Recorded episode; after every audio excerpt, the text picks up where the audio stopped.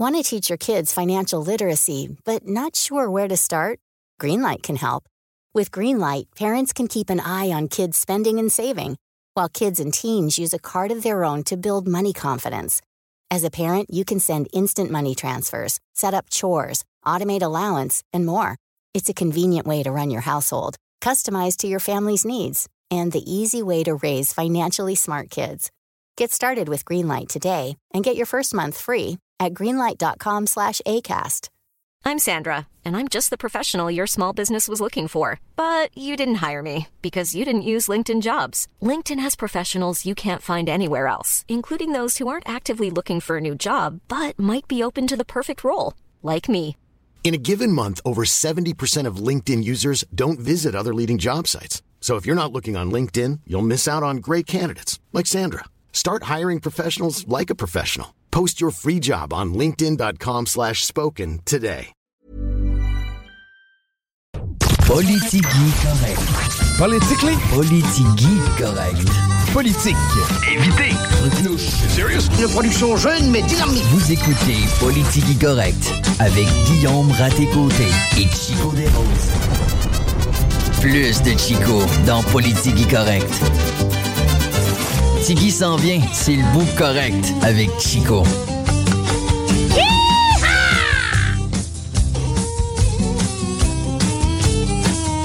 15h22, 3. Ben ouais, c'est pas mal l'heure du euh, début de Politigui Correct. Sans Politigui aujourd'hui, par contre, on va l'avoir au bout du fil un peu plus tard, autour de 16h30. Faire une chronique avec le chum Guillaume Raté-Côté. On va avoir aussi Michel Bonneau, ex-maire de Saint-Anselme, en entrevue euh, aussi aux alentours de 16h. Parler de balles, les diamants qui sont en playoff. Euh, les gars sont en série présentement. Et euh, on va aussi jaser baseball cet après-midi. J'ai quasiment le goût de commencer par ça. Parce que là, moi ce matin, quand je suis arrivé, sur mon bureau, j'avais la chance d'avoir deux consommations gratuites, deux entrées pour le bar Madonna. Bar Madonna, sérieusement, si t'as jamais mis les pieds là, faut que t'ailles faire un tour. Tu vas avoir du plaisir garanti. Ça va son hot. Toi, tu peux y aller avec ton fauteuil roulant, c'est ça que tu me dis, mon? Ah, tu le sais pas? Ben, on fait pas ça dans live, mais euh, les euh, billets, euh, tickets, comment on fait pour euh, remporter ces beaux cadeaux-là? Parce que moi, je les offre. Ben oui, comme ça, tu les offres. Ben c'est simple, tu as juste à nous texter euh, Madonna avec un seul N euh, au 418-903-5969. Et en plus de ça, ben écoute, si tu y vas, le- en fait, c'est le 15 septembre, ben, tu vas avoir la chance d'avoir un hommage à Ozzy Osbourne et Black Sabbath. D'ailleurs, ce qu'on entend actuellement. Oh, ça, j'aime ça. Lève le volume.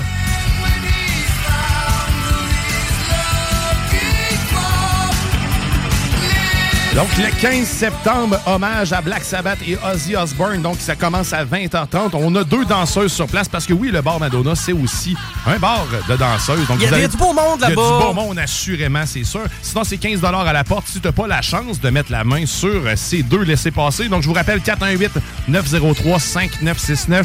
Vous nous textez Madonna avec un seul N. Park at the Moon!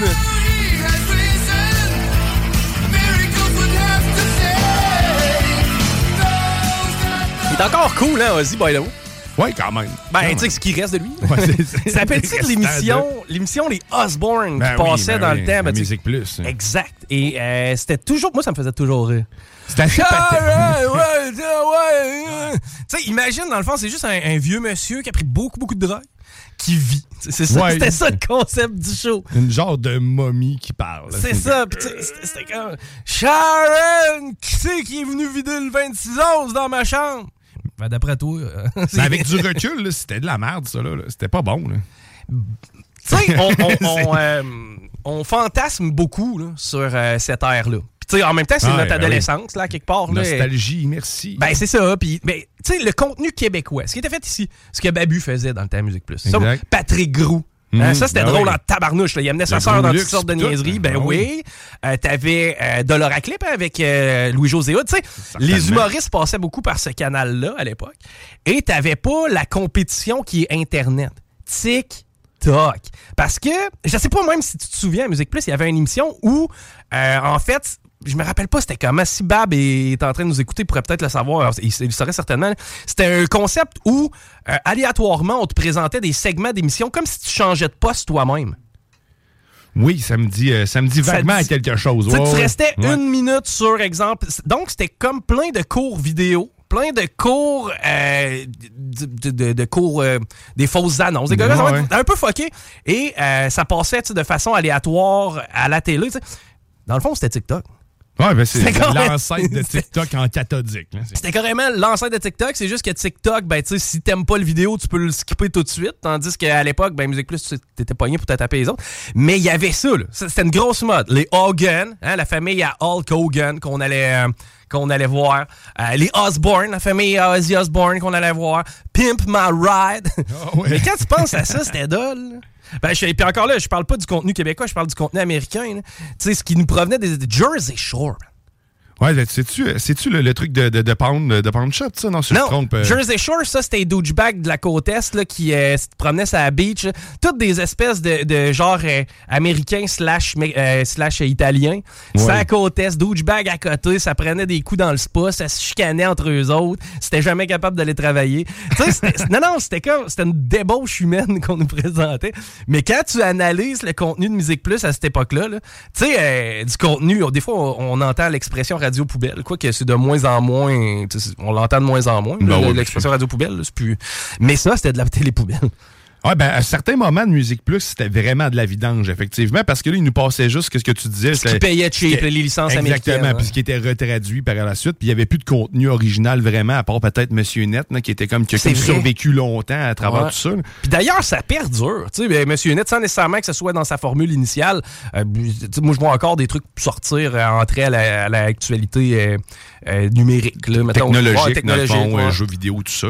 C'était pas mal la- la- l'unique émission vraiment que je, je manquais pas à Musique Plus. Tu, tu me connais aussi, là, tu sais, c'est pas mal mon dada, la technologie, mais sinon, euh, le reste, là, pour moi, c'était...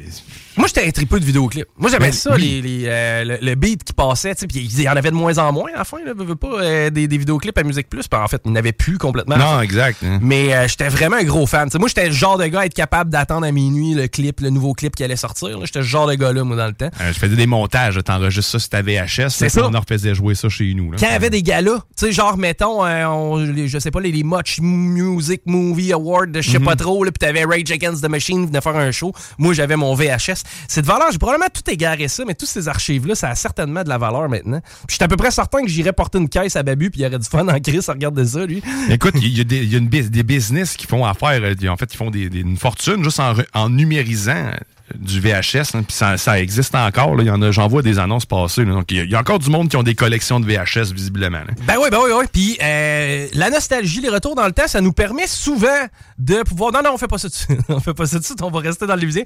Mais un peu plus tard, eh ben, c'est le 15 septembre, parce que le 14 c'était pas disponible. 15 septembre 1986. Hein? Je suis un modèle 86, toi aussi? Oui, tout à Bon, fait. c'est que je me suis dit, on va aller euh, sur notre année de naissance pour euh, faire de l'actualité, mais on va faire ça un peu plus tard. Commençons par l'actualité locale. Nouvelle manifestation du personnel de soutien scolaire. C'est sous la thématique maritime que plus d'une cinquantaine de personnes se sont rassemblées pour la manifestation. Ces manifestations ont longuement agité, les manifestants ont longuement agité leurs pancartes sur lesquelles étaient écrits des slogans à thématique maritime, c'est-à-dire euh, le bateau coule, agissez. Il y a de l'eau au sous-sol. genre.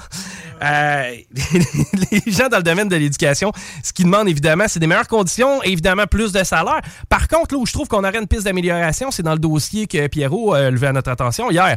Pierrot nous disait, lui, qui euh, a été 20 ans enseignant du côté de la Suisse.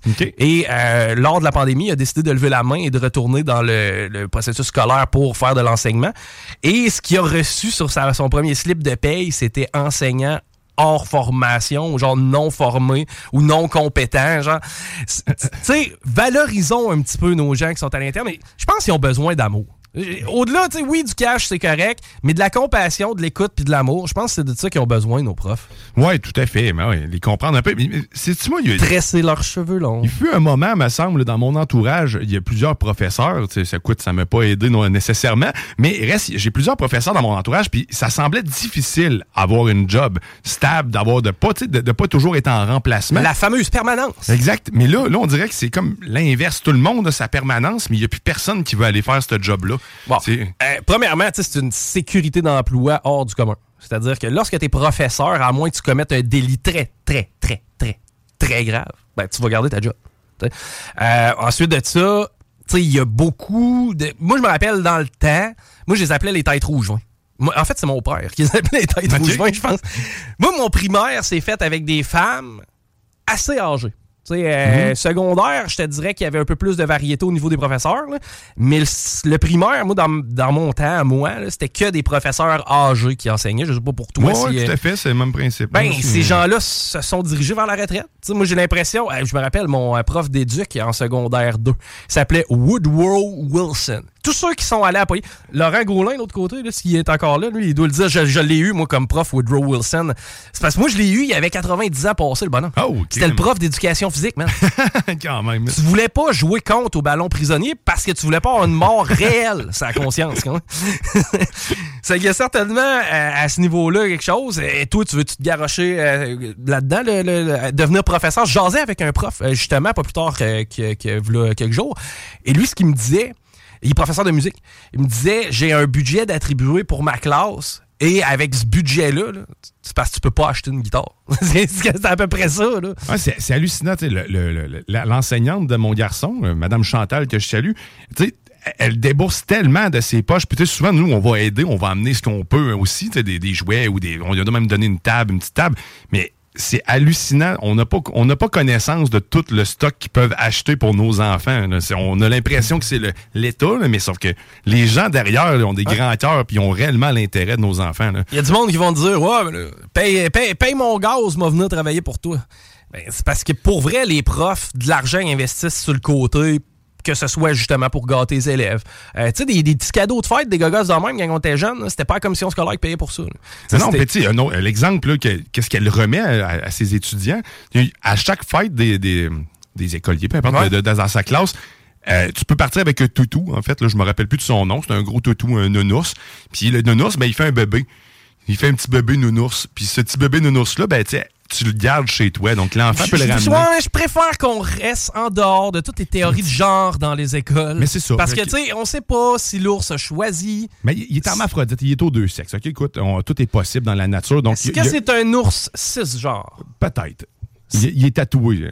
OK, il est tatoué. LGBTQ euh, direct sur le. Il y a, il y a un, OK, il y a le logo il été, marqué. Exactement. Mais c'est ça, tu juste des petites peluches. on s'entend, Christy. C'est pas donné. C'est au, au, minimum qu'elle doit payer ça, c'est 3 à 4 piastres par truc. donc 18 fois 3 à 4 piastres. Ben, écoute, c'est pas donné. Puis moi, c'est juste le, le, le fait de faire l'effort. Oui, ben oui. Eh, tu sais, il est pas obligé. Là. Moi, quand je travaillais dans le câble, dans mon ancienne vie, euh, quand c'était la fête à mes employés, je leur ramenais pas de cadeaux. Tu comprends-tu? C'était comme, hey, bonne fête, mon pote, puis euh, on ira prendre une bière. C'était un peu ça. Là. Exact. Ou ben, ton boss te paye. En fait, ton gérant, ou peu importe, lui qui te supervise, t'achètera pas une table de ping-pong de ses poches pour la mettre dans la salle d'employés. Pas de ses poches. À la limite, il va peut-être m'inviter souper, mais ça, ça, ça, va, être sur le bras de la carte de la business. Tu comprends? Ouais, ça, ça, Payé par, ça va être payé par l'entreprise, ça sera pas payé de ses poches. C'est pas lui qui va payer mon Normandin, mettons. Non, non, non. Mais euh, effectivement, on cause du truc souvent sur le dos des profs, puis euh, des fois de se mettre un peu à leur place. Ça, nous permet de mettre les choses en perspective. On a fait qu'une seule nouvelle lévisienne. On va déjà être euh, en mode euh, pause publicitaire parce qu'au retour, on parle balle, on parle de baseball. Restez là, on s'entretient avec un des coachs des Diamants de Québec. Euh, restez là dans Politique Correcte. Vous écoutez Talk, rock et hip-hop. Vous écoutez Politique Correcte.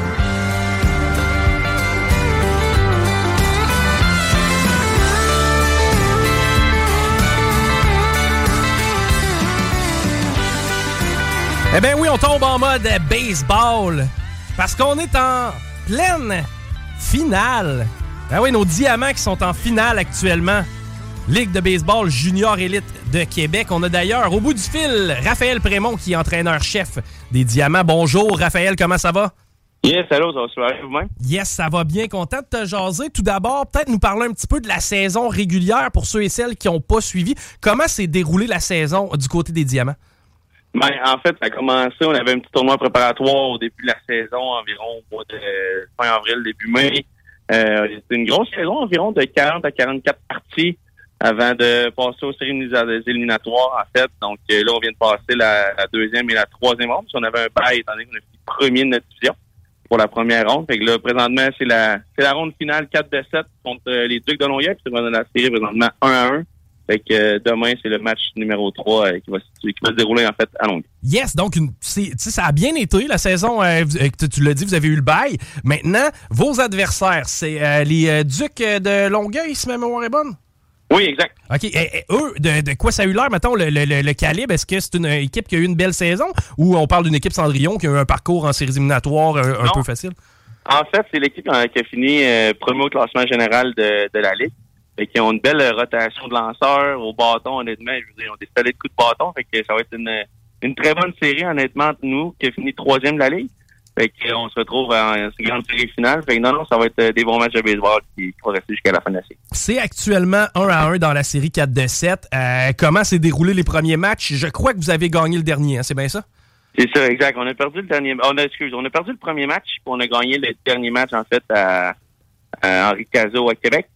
Puis, euh, bref, notre premier match a été un peu moins bien déroulé, mais je, veux dire, je pense que j'ai une erreur de parcours qui peut arriver, suite. Puis on s'est bien repris lors de la deuxième partie. On a sorti le- les bâtons, ils étaient présents pour finir le, le match 11 à 5, il était assez présent, je te dirais.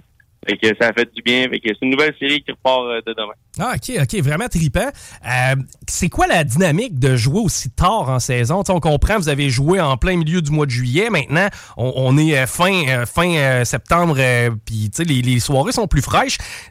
À quoi le spectacle peut être différent? Comment les joueurs doivent se préparer? Est-ce qu'il y a une période d'ajustement ou si c'est business as usual? Ben, c'est sûr qu'il y a une période d'ajustement dans le sens que, la, la- comme tu l'as dit, la température est un petit peu plus fraîche, ainsi de suite, mais pour l'avoir déjà vécu comme joueur dans le passé, honnêtement, ça rappelle tellement des bons souvenirs, des bons moments qu'on dirait que c'est comme un peu euh, nostalgique, un peu de rejouer au baseball, qu'il fasse froid de même, ben froid de même, je veux dire, avec une certaine fraîcheur, mais on dirait que c'est- ça remémore de beaux souvenirs, puis je veux dire, je suis capable de l'avoir vécu comme joueur, ben, je suis capable de leur transmettre ensuite comme entraîneur, fait que même les plus vieux de 22 ans, ça fait plusieurs fois qu'ils sont qui sont en train de le vivre, ben c'est super le fun. Je pense que c'est juste nostalgique, c'est juste beau, c'est juste le fun à, à vivre et à voir. Ligue Baseball Junior Elite, parle-moi un peu du casting de tes joueurs. Euh, les joueurs arrivent de où? C'est environ quel âge les gars ont? Les gars aspirent à quoi? Ça ressemble à quoi, mettons, le, le- le- le calibre de balle qu'on peut, qu'on peut aller voir? Ben, en fait, c'est le- comme euh, le junior majeur, un petit peu, au, hockey, si on se fait à ça.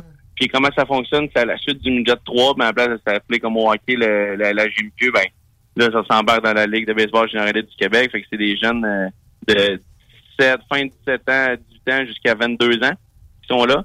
Fait que, euh, je il y a une belle, euh, une belle tranche d'âge, en fait, qui, qui appartient à cette ligue-là. Puis c'est super le fun. Il y a quelques joueurs aussi. Il y a l'ABC, l'Académie de baseball du Canada, que lorsqu'ils ont terminé leur, leur saison, ça, c'est les meilleurs euh, espoirs, en fait, du baseball de la région de Québec. Quand ils ont terminé leur saison, mais ils viennent se joindre à, leurs équipes respectives juniors pour leur donner un petit coup de main, en fait, lors des séries éliminatoires. C'est pas tout le monde qui joue, mais il y en a certains qui oui, fait que ça vient, appartient solidifier un peu les, les, les fondations qui ont été bâties euh, au fur et à mesure de la saison. Avez-vous le droit, un peu à l'image de la LHJMQ, d'aller recruter à l'international ou si on se concentre uniquement au Québec, au Canada, ça, ça peut avoir l'air de quoi?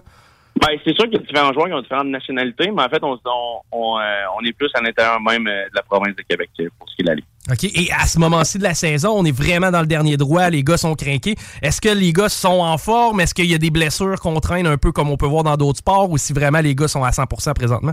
Non, les gars sont à 100 puis je, je te dirais même que, tu sais, là, la période scolaire a commencé, les joueurs sont au cégep, il y a des joueurs Oui. qui sont à l'université. Fait que, je ferai pas de cachette que ça a été une belle gestion euh, de leur côté avec les professeurs, de s'organiser, de leur prendre le cours, leurs examens, leurs devoirs. Fait que, je te dirais, tout le monde est fébrile, mais dans, dans le même temps, dans l'autobus, tout le monde est vraiment concentré sur son ordinateur ou dans, dans ses livres à, lire, puis ainsi de suite. Fait que c'est un beau mix de tout ça, puis c'est quand je regarde les gars derrière dans l'autobus, quand on monte euh, sur la route, mais ça me, ça me remémore de belles choses. Oui, c'est difficile. En même temps, c'est tellement beau, c'est tellement le fun à vivre que au final, ben, tout le monde est de passer à travers, c'est super, le- super le fun de le vivre en équipe. Le stade, on va aller vous voir. Ça a l'air de quoi? On peut accueillir combien de gens? C'est quoi les tarifs pour aller voir les diamants pour vous encourager? Euh, une partie en saison, euh, pas en saison, excuse-moi, en série éliminatoire, je pense que c'est aux alentours de 10 puis on joue au Stade Canac. Donc, euh, c'est le même stade que les capitales, en fait, où est-ce que dans les deux derniers jours, ils ont fait de solides euh, performances en fin de partie. Fait qu'on joue au même endroit qu'eux au Stade Canac, je on est assez gâtés pour ça. Donc, euh, c'est très le fun de, de, de jouer dans ce genre d'installation-là, qui est, ma foi, je pense, une des meilleures dans la province. Donc, oui, on est très gâtés de jouer. Vraiment cool. Et euh, pour nous donner une idée maintenant, là, euh, vous avez joué deux fois contre votre adversaire. L'horaire des prochains matchs à Québec, il en reste combien? C'est samedi, ben, en fait, c'est samedi qu'on joue à Québec. Puis, euh, si on, on s'en va au match numéro 6, ça va à mardi à Québec. Il nous reste deux parties à Québec, normalement. Ils sont Donc, c'est euh, vraiment le moment de venir vous voir, de venir vous encourager. Écoute, c'est un petit 10$, piastres, ça l'aide euh, nos boys en même temps à performer. C'est trippant aussi d'aller s'asseoir dans le stade Canac. Est-ce que les restaurants, les bars, ces trucs-là, c'est ouvert durant vos performances? Oui, exact. Les, les restaurants qui sont ouverts, en fait, durant, la- durant nos parties. Il n'y en a pas autant que dans, dans le stade, mais il y a le restaurant, en fait, qui est situé sur la ligne du euh, premier but, qui est dénommé la zone famille des jardins. Il y a un gros restaurant qui est ouvert là pour euh, accueillir tout le monde qui veut se passer. Québec, encore une fois, une ville de champions. On vous souhaite rien de moins. Merci d'avoir pris du temps avec nous autres, Raph, on, on cheers avec vous. Yes, merci beaucoup. C'est bien gentil de votre temps. C'est bien apprécié. Yes, bye bye. C'était Raphaël Prémont qui est entraîneur-chef des Diamants de Québec. Il leur reste deux matchs locaux euh, potentiels. là. En tout cas, il en reste un garanti samedi et par la suite, ça sera euh, selon si on rejoue euh, mardi. Mais il faut aller encourager nos capitales qui affrontent les euh, Ducs de Longueuil. C'était la meilleure équipe en saison régulière, les Ducs de Longueuil. Donc, on a tout qu'un Oh. adversaire à, à les battre. Mais euh, les gars sont capables. Et d'ailleurs, ils ont fait résonner leur bâton, comme nous le disait notre ami Raphaël. Restons dans le local maintenant. Je voulais te parler parce que c'est un article du journal de Lévis que je trouvais intéressant. Garder vivant un passe-temps, il s'agit d'une dame qui s'appelle Huguette Simoneau, 78 ans, et elle, elle se rend régulièrement dans des résidences privées pour aînés euh, à Saint-Romuald pour faire son bénévolat. Et elle, ce qu'elle fait, c'est elle fait partie de l'équipe Lire à tout âge. ok? C'est une organisation qui a été fondée en 2008, Lire à tout âge. Et ce qu'ils veulent faire, en fait, c'est les gens qui ont euh, soit des euh, problèmes pour eux-mêmes lire, bon, des problèmes de vision, euh, ou que ce soit des problèmes cognitifs légers aussi, euh, des tremblements, ben, tout ce qui est obstacle à la lecture, en fin de compte, elle, elle va euh, dans des euh, endroits là, pour euh, tout simplement faire la lecture là, aux personnes âgées. L'organisme compte 200 bénévoles, ça j'étais impressionné de voir ça, c'est que c'est 200 personnes quand même qui vont faire la lecture. Et il y a une dizaine de bénévoles dans le secteur de Lévis qui, eux, s'offrent justement pour faire ça. Habituellement, c'est des groupes de 5 à 15 personnes. As-tu vu comme la nouvelle est belle? C'est magnifique. Non, non, mais c'est génial. Moi, je lis là une dame d'un certain âge euh, qui offre un service gratuitement et euh, qui en fait profiter tout le monde. C'est fucking nice. hein? Oui, oui. c'est- Imagine à, quel point on est à juste changer un mot. En fait, deux mots. Si on change deux mots dans toute ma nouvelle, là, là, on crée une polémique. Parce qu'imagine si je t'avais parlé, au lieu d'être Madame Simoneau, qui fait la, les- la lecture à des aînés, mais imagine si ça avait été un trans ou ben non, une drag queen. Ouais, hein, Et imagine si à la place des personnes âgées, ça avait été des élèves. Hmm. C'est capoté pareil parce que si on prend le geste, c'est-à-dire. Ben, L'intention est bonne, c'est ça. Exact. C'est- juste d'aider puis d'être là pour euh, ça, transmettre son savoir. Puis, Puis je vais euh, aller plus loin. Je vais aller plus loin. Qu'est-ce qui empêche un drag queen de le faire? À sa robe. Non, non, il y a pas qui empêche un drag queen de faire ça. Non, mais l'enjeu, il est là. Il est, hey, s'il te plaît, c'est sensible lorsque c'est dans les écoles. Ouais. Il est là l'enjeu, en fin de compte. Parce que si je te dis, je, je remplace le nom de la dame en question, puis je remplace ça par drag queen, euh, va lire des comptes aux personnes âgées qui ont des difficultés, tu vas me dire que c'est génial. C'est top shape, il a pas de problème avec ça. Tu verras pas là de problème. C'est toujours la notion des et les enfants, tu sais, c'est- il est là, le petit, le, petit, le petit corrosif, il est là, le petit... Mais bref, je tenais quand même... Ouais, c'est ça. On a tellement peur des influencés dans un sens où qu'on veut pas les voir que finalement, tu sais, on, on capote pour rien. là, tu sais, ils, vont, ils vont trouver un chemin d'une façon ou d'une autre. là. Ils vont, euh, Tu sais, mettons, là... S'ils sont pour aller en faire de la, de la- du drag queen, ils vont en faire du drag queen. C'est pas parce qu'ils n'ont vu à l'école nécessairement. là. Si tout le monde met de l'eau dans son vin, là, autant les drag queens, mettons, Ouais. ben les drag queens, aller raconter des histoires des personnes en besoin. là. je veux dire, la, la- la nou- la nouvelle est fucking nice. là.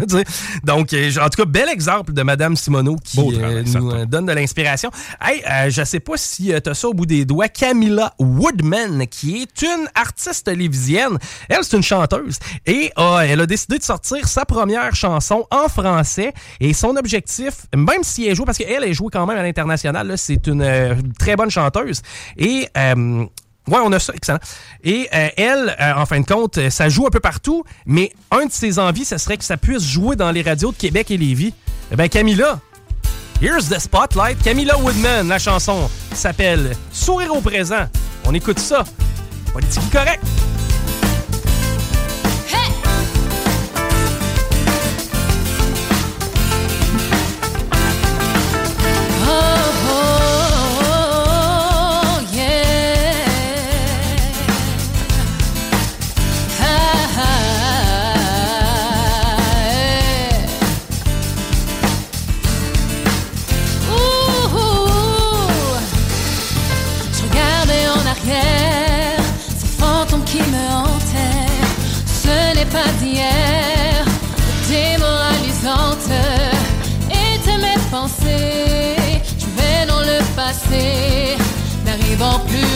Avancer, j'ai tant souffert.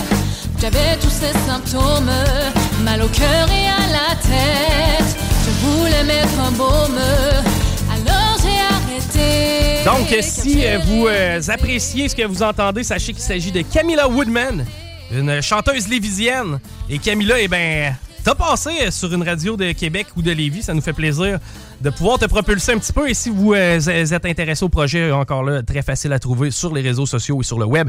Camilla Woodman, les réseaux sociaux. Oh là là. Est-ce que tu vas participer à la journée boycott, euh, Guillaume? Euh, en coin, ben, en fait, faut pas que j'utilise Facebook, dans le fond, c'est ça? Pas le droit d'utiliser du méta. Pas le doigt. Pas le doigt. Ça va être difficile. Ben, Ça risque d'être, tu sais, Messenger, là. Ouais, c'est ça, Messenger, ça compte.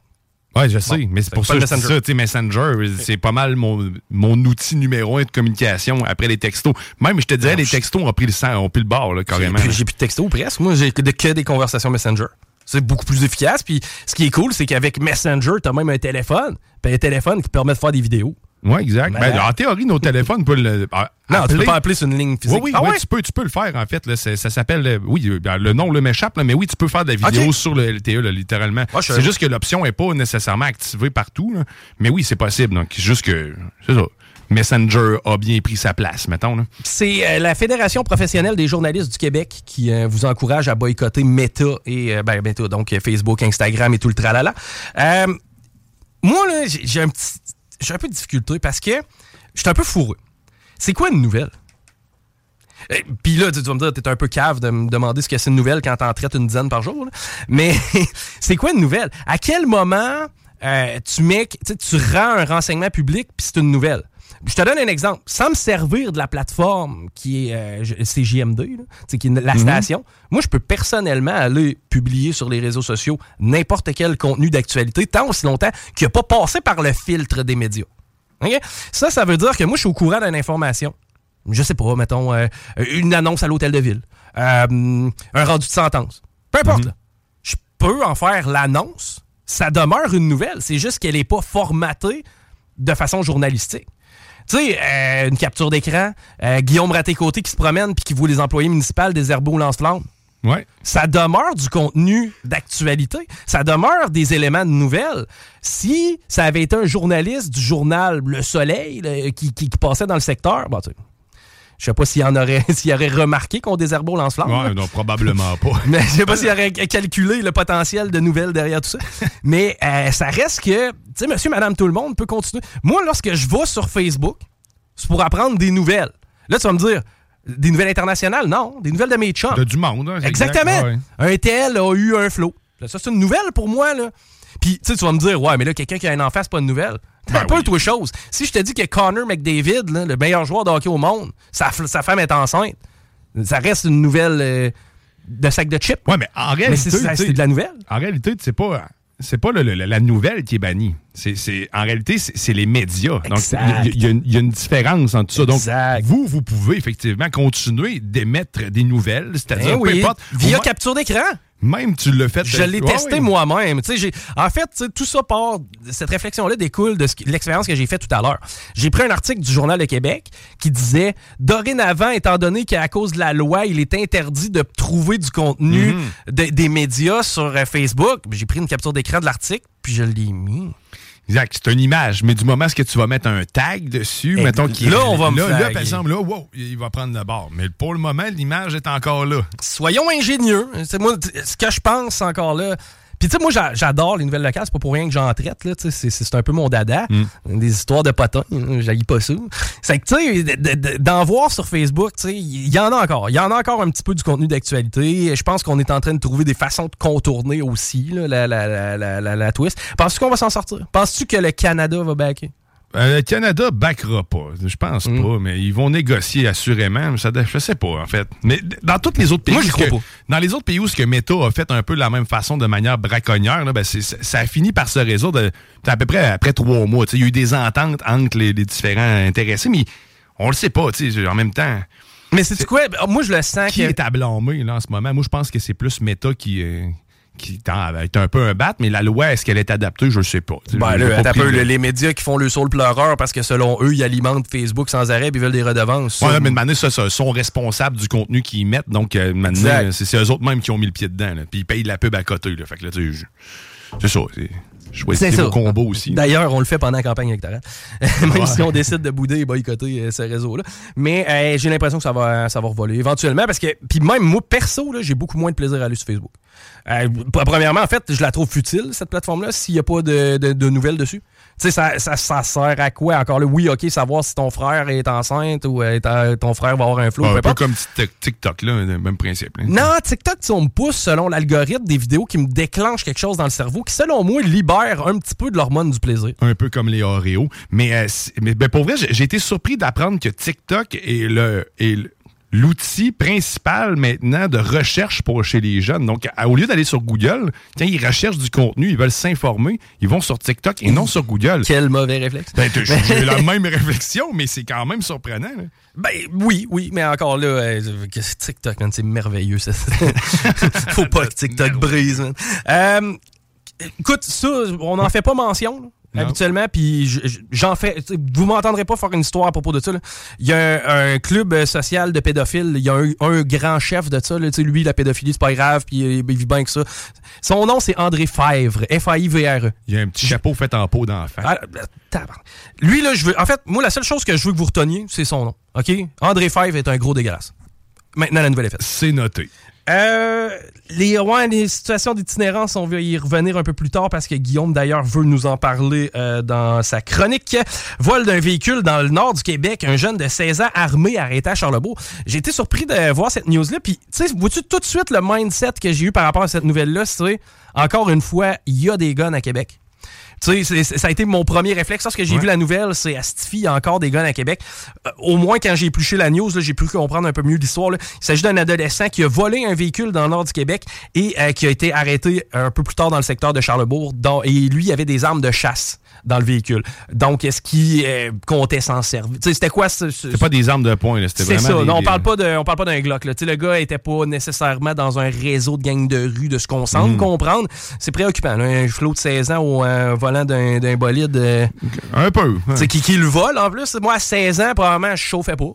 Euh, deuxièmement, ben, mettons, j'ai eu mon permis à 18, puis à 18, j'étais pas le plus à l'aise. J'aurais pas volé un char. Tu sais, à 18 ans, j'étais encore le gars qui, tu sais, qui venait vraiment, tu sais, je serrais le volant quand je voyais une police, et je me concentrais, tu sais, en tout temps sur la route, mettons. là.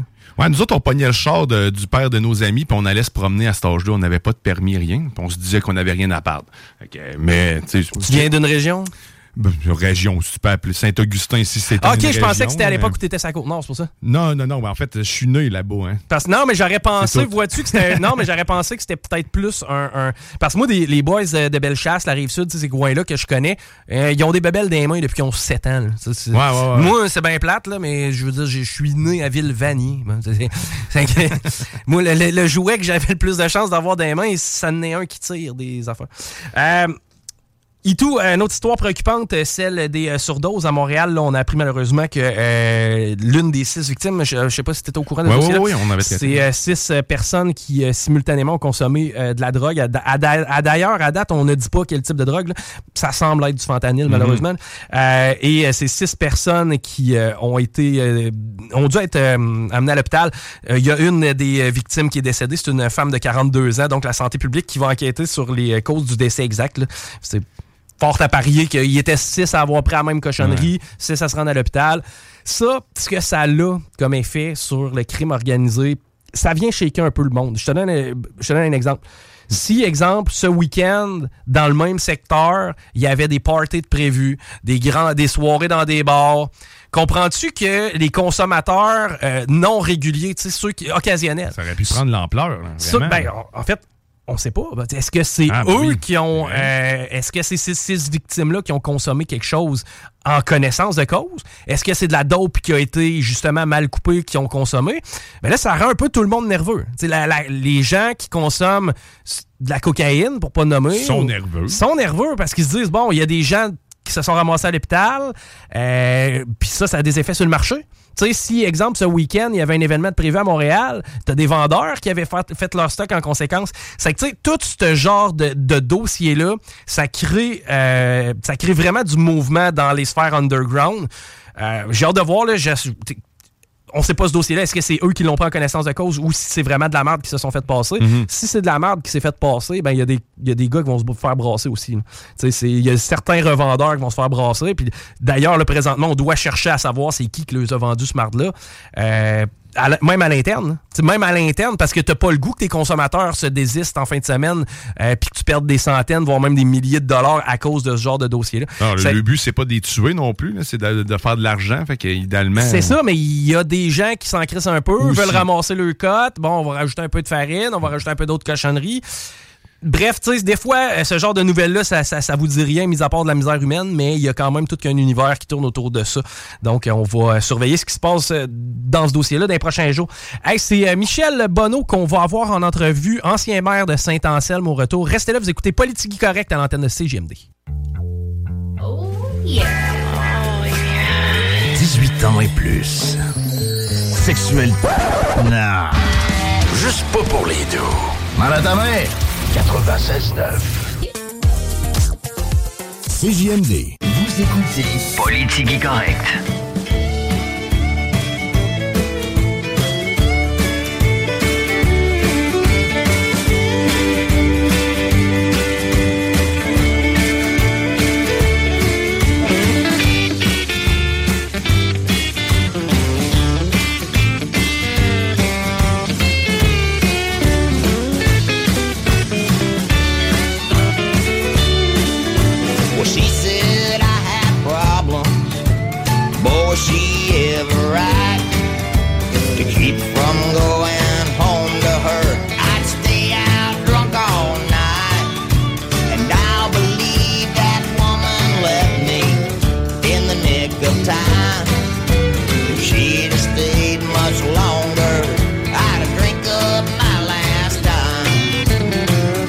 Présentement sur la route 20 direction ouest, on est au ralenti dans le secteur de route du président Kennedy. C'est beaucoup plus marqué à la hauteur de chemin des îles.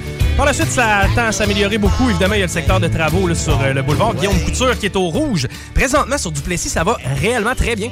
Euh, il y a, en fait, juste à l'approche du pont La Porte, direction sud, où c'est compliqué. Celle-là aussi sur Henri IV un petit peu.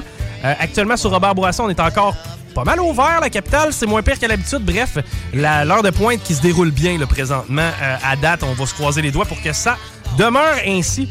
On va aller rejoindre au bout du fil Monsieur euh, Michel Bonneau, qui est ancien maire de Saint-Anselme. Bonjour Michel, comment ça va? Bonjour Guillaume, ça va bien toi aussi? Ben, c'est Chico, c'est Chico qui est avec toi cet après-midi, Michel. Euh, Michel, ben, premièrement, parle-nous un Bon, ben moi, je suis originaire de Saint-Anselme. Je suis allé ailleurs travailler, tout ça je suis, depuis, je suis revenu depuis euh, presque 25 ans maintenant à Saint-Anselme. Euh, je suis un retraité de l'immobilier, tout simplement. Et puis, euh, j'ai décidé à un moment donné de m'impliquer dans ma communauté. Puis, j'ai été à la mairie de Saint-Anselme pendant 12 ans. j'ai été une mairie très, très impliquée. J'avais une équipe extraordinaire, qui me permettait d'être très impliqué. Fait qu'on a fait des bien belles choses, on a travaillé fort, autant au niveau de la MRC de la communauté même de Saint-Anselme. On a travaillé sur notre réseau routier. On a travaillé sur euh, un gros réseau cyclable. Euh, regarde, ça, a été euh, une implication vraiment extraordinaire. C'était quelle période, ça, Michel, lorsque tu étais à la mairie de Saint-Anselme? 2005 à 2017. OK, donc c'est quand même assez récent. Il me semble que Saint-Anselme, on en entend beaucoup parler. Il y a eu Hockey Town dernièrement, entre autres. C'était vraiment une ville en ébullition, le Saint-Anselme. Ben, on est euh, on est une ville où la moyenne d'âge est très, très jeune. Je pense que c'est 42 ou 43 ans. Très, très jeune moyenne d'âge. Donc, ça, ça apporte plein d'activités. Ça apporte plein de jeunes qui s'impliquent. On a le barbecue au Champagne, qui est une fête annuelle à Saint-Anselme, qui mobilise énormément de monde. Et puis, oui, on est une communauté très, très active. les gens aiment se mobiliser pour qu'il se passe des choses dans notre communauté quels étaient les enjeux euh, de Michel Bonneau lorsque tu t'es lancé à la mairie? Euh, c'était quoi tes objectifs? Y a-tu des choses que tu es particulièrement fier? Y a-tu d'autres choses où malheureusement tu pas réussi à pousser ça jusqu'au bout?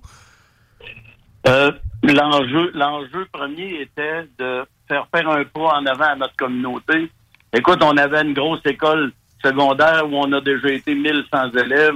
On était à 400 quelques. Oh. On avait une école primaire avec euh, 250 gamins. Moi, j'ai dit à mes conseillers dès mon arrivée, on est en danger de faire fermer des écoles. On est en danger parce que la, quand l'école va pas, la communauté va pas. Alors, qu'est-ce qui est la solution de ça? C'est de faire du développement et de remplir les gamins, euh, de remplir l'école de gamins. Et c'est ce qu'on a fait. On a fait beaucoup, beaucoup, beaucoup de développement résidentiel, des terrains à bon prix, tout ça. Il nous est arrivé plein de jeunes familles. Et plein de jeunes familles, qu'est-ce que ça fait? Ça se fait une famille, ça fait des enfants. Maintenant, on est en haut de 500 à l'école euh, secondaire. L'école primaire, ça deux fois qu'à rallonge. Alors, quand l'école va, tout va. La communauté va bien. Quand la communauté des enfants va bien dans une, euh, dans une place. Hey, c'est c'est vraiment rafraîchissant d'entendre euh, quelqu'un justement qui se présente à la mairie avec ce genre d'enjeu-là. Félicitations parce que forcé d'admettre que ça a fonctionné, comme vous le dites, avec les écoles qui ont grandi et la ville qui s'est dynamisée beaucoup. Euh, Il y a beaucoup de gens aussi qui ben, caressent l'idée d'aller s'installer à Saint-Anselme. Par contre, trouvent que c'est difficile de voyager, difficile de s'y rendre. Le troisième lien, probablement un dossier qui euh, te touche personnellement un petit peu aussi. Michel, c'est d'ailleurs ce que tu voulais aborder avec nous cet après-midi. Oui, c'est ça. Le- le- venir, euh, quand tu dis venir demeurer à Saint-Anselme, à partir de maintenant, de cette année, c'est plus compliqué parce que on a une autoroute à quatre voies maintenant qui part de Lévis puis qui vient direct au cœur de Saint-Anselme. Il y a eu, il y a 25 ans, il y a deux petites filles qui sont mortes. Et puis, suite à leur décès par un gros accident d'auto, suite à leur décès, il y a un citoyen qui s'appelle Marcel Morin qui a dit ça n'a pas de maudit bon sens qu'on ait une route dangereuse comme ça. Et ce gars-là a pris le, bâton du pèlerin, comme on dit, puis 25 ans plus tard, ça, c'est quelque chose d'extraordinaire. Un citoyen qui part une initiative citoyenne, disons-le, et qui, 25 ans plus tard, c'est encore lui qui a drive, puis qui l'a rendu à terme, qui nous a emmené une autoroute à quatre voies. Bref, venir à Saint-Anselme, c'est pas un problème. On est à côté, on est proche. C'est même plus un deal breaker pour les employeurs. Avant, on se faisait dire, ouais, ta route l'hiver. Maintenant, on a un quatre voies éclairé en plus. Oh, OK. Donc, euh, regarde, c'est même plus un deal breaker pour nous autres. là. Euh, La, la- la route, c'est plus un problème. Le problème qu'on a dans la grande, grande, grande région de Québec, c'est notre troisième lien, qui est une des farces politiques qu'on a, qu'on a vécues depuis les 35-40 dernières années, une des pires farces politiques dans lesquelles s'est installée la lâcheté, le mensonge. Regarde, euh, Legault nous a menti à la dernière élection en pleine face, puis il l'a dit, j'en ferai pas de troisième lien. Il a menti à ses députés, supposément qu'ils ne savaient pas. La chance est Drainville. Ils sont venus pleurer à la TV, qui étaient fâchés, puis humiliés de cette tête mentir, mais ils sont encore avec le même gars. Fait que eux autres, les petites de crocodile, là, ça, ça m'impressionne pas bien, ben. L'autre point, c'est que aussi, les régions comme Bellechasse, euh, Montmagny, Lillet, la Côte de Beaupré, ainsi de suite, on dirait qu'ils ont abandonné. Ils ont abandonné, Michel, clairement, parce que tu parles du troisième lien qui aurait aidé tellement de gens, justement, en région. Par contre, au niveau du tramway, pas d'acceptabilité sociale, on s'entête à le faire quand même. Ça, c'est ça. C'est ça la bêtise politique au Québec. Et puis les, les régions qui devraient se fâcher parce que dans, dans la dernière mensonge, au dernier mensonge de Legault, le préfet de la MRC de Belfast, il a fait une grande sortie. Écoute, il était dans toutes les, les, les, stations de radio puis journaux, puis il était fâché, puis en colère, puis tout. Sauf que le lendemain matin, qu'est-ce que tu fais? Une fois que t'es fini d'être fâché, là, tu dis on fait quoi? Ben on fait quoi? C'est rien. Il s'est rien passé, il se fait rien. Ils ont d'autres priorités ou je sais pas quoi. Bref, Montmagny, Lillette, la Côte de Beaupré puis Bellechasse, il y a comme une, une paresse politique de s'occuper de ce dossier-là ou le manque de courage. Puis il faut dire qu'on n'est pas équipé de députés pour s'en occuper. Là. Dans Bellechasse, euh, on n'a pas ça une députée digne de ce nom-là. là. Et t'es pas le premier, t'es pas le premier non plus qui nous en fait mention pour avoir parlé avec Michel Tardy régulièrement. Ouais, ben c'est ça. Ben lui, Michel, il est en compétition directe avec. Il a son, il a sa façon de voir ça. Moi, je le vois d'une autre façon. Mais Tu sais, c'est- c'est- la- le pôle économique en, en 1965 environ, le pôle, il, arrivait avec euh, l'idée d'un nouveau pont parce que le pont de Québec fournissait plus. Alors l'idée de base était de le mettre à l'est pour que ça fasse un périphérique Québec, ça repartisse toute la circulation. Mais il est arrivé une drôle d'histoire, ben le fun, c'est encore de la merde politique. c'est que la gang de Place Laurier et Place Sainte-Foy, puis tout ça, le, le secteur économique de Sainte-Foy, ils ont dit aux politiciens, non, non, toi, tu iras pas me fourrer un pont à l'est, Hmm. qui m'enlever mon pôle économique de l'ouest que j'ai. Ben, aussi stupide que cela puisse paraître, le pont que la porte s'est construit à côté de l'autre pont là-bas. Ben oui, ben oui, il n'y avait pas uniquement l'argument du fait que le fleuve était plus euh, étroit à cet endroit-là. Vraiment, partout dans le monde, on fait avec le fleuve qui en face, puis on en construit un pont. À ton avis, passer par l'île d'Orléans, parce que là, maintenant que le projet initial de la CAQ a été mis de côté, euh, est-ce que tu penses que ça pourrait être une bonne solution de passer par l'île d'Orléans et d'en profiter pour euh, re- reniper le pont de l'île? Ça pourrait être une belle solution pour que l'île aille enfin un vrai pont digne de ce nom, eux autres aussi, pour leurs allées et venues, parce que pour eux autres, c'est pas commode, là. Il y a personne qui trouve ça le fun d'aller vivre à l'île, puis ce voyagement-là, avec un petit pont qui date du temps des charrettes, là. Et, et plus loin que ça, Michel, pour avoir jasé avec des gens de l'île, on a des agriculteurs qui sont obligés de mettre le camion à l'âge. Donc, on fait plus de voyages pour exporter la nourriture présentement en dehors de l'île à cause des, des- de la vétusté du pont. là. Absolument. C'est un manque d'efficacité euh, épouvantable pour, pour tout ce monde-là. Puis la, la- c'est la politique qui, va décider. C'est-à-dire que tant et aussi longtemps que le dossier du troisième lien sera un dossier politique, ça va être de la bullshit, ça marchera pas.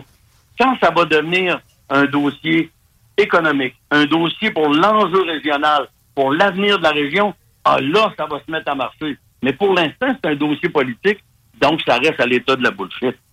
Oui, puis c'est bizarre parce qu'il est considéré comme anti-environnemental, ce fameux troisième lien, alors qu'il retirait des camions du trafic. Il y a comme, on se sert d'à peu près n'importe quelle étiquette pour le mettre dessus pour euh, essayer justement de chier sur le projet.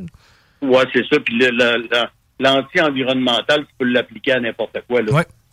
C'est ça, c'est rendu une part, là, puis ça s'insère bien d'une conversation. Mais à la fin de la run, là, la vie d'aujourd'hui continue. Ils ont beau mettre toutes les Christophe de chars électriques, puis les bicycles à pédales électriques. Nous autres, en région, ça va toujours nous prendre un char. Il va falloir aller ailleurs que dans notre région pour tous les services qu'on n'aura jamais en région. Donc, la circulation automobile, qu'elle soit à gaz ou euh, électrique, ça va en prendre et ça va en faire. Les gens arrêteront pas d'avoir des véhicules. On n'aura pas de tramway, nous autres, à Saint-Anselme, puis il n'aura pas à Arma, puis il n'aura pas à Saint-Néry. Non, c'est- toujours avoir besoin dans notre région. Puis malheureusement, nos politiciens locaux, ben, ils dorment sur la switch, puis ils n'embrayent pas. Il y a un comité qui s'appelle Troisième Lien à MRC de Bellechasse, mais il n'y a rien que le nom sur une feuille de papier. Il n'y a, a aucune action de fait. Il n'y a rien qui se passe. Et tant que ça, ça va être comme ça, ben, tu sais, ça, ça avancera à rien. L'autoroute qu'on a qui monte à Saint-Anselme à quatre voies, c'est pourquoi ça a bien marché? Parce qu'il y a quelqu'un qui l'a pris pendant 25 ans puis qui n'a pas lâché. Puis C'est parce que c'était pas politique. Ouais. Y a pas de- y a- on était là, les politiciens, bien sûr, les maires, on l'aidait, on le supportait.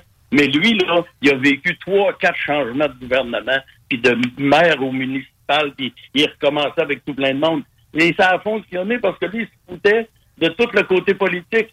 Il disait au monde, hey, moi, j'ai une route où il meurt du monde, puis vous allez m'arranger ça, puis on va faire une route sécuritaire pour la vie.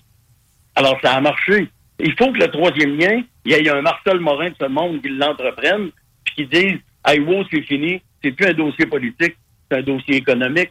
On sort les statistiques, on prouve qu'il est nécessaire, puis après ça, ben, les politicos, ils sortent l'argent, puis go, on le fait, c'est tout. Avec un Michel optimiste. Est-ce que tu crois. En fait, ce serait quoi la, la fenêtre d'opportunisme pour euh, le faire, ce projet-là? Est-ce que tu crois que ça va être dans 10 ans, 20 ans, 30 ans? Optimistement parlant, Michel, où tu voirais ça? Euh, écoute, on est pessimistement parlant 30 ans en retard. Oui. Mais optimistement, je dirais, d'ici 3-4 ans, une vraie décision avec des plans, puis on le fait. Puis un, un- et mal- malheureusement, au Québec, au lieu de prendre 6-7 ans à construire, ça va en prendre 10-12. Mais mettons que d'ici 15 ans, peut-être que je serai en marchette, j'ai 67 ans, mais j'aimerais bien le traverser d'une façon ou d'une autre. Écoute, Michel, j'ai quasiment l'impression que moi aussi, moi, être en marchette la journée, on va voir un troisième lien se dessiner. Hey, euh, euh, On, vraiment. fera jouer, on fera jouer la toune de Jerry Boulet, le roi de la marchette. Ouais, ouais, on fera ça. Hey, euh, vraiment cool d'avoir pris du temps avec nous euh, aujourd'hui, Michel. On va remettre ça, c'est sûr et certain. Euh, les gens qui sont intéressés par ton discours, y a-tu des plateformes sur lesquelles on peut te suivre, ne serait-ce que les réseaux sociaux? ou- Yes. Facebook de ce monde, je suis là-dessus. Michel Bonneau, il y a une belle fleur qui représente ma photo. Puis c'est ça. Discours intéressant. Trop souvent, on ignore le discours des régions dans ce genre de dossier-là. Mais forcé d'admettre que le tramway ne changera pas la circulation qu'il y a du côté de Saint-Anselme. hein?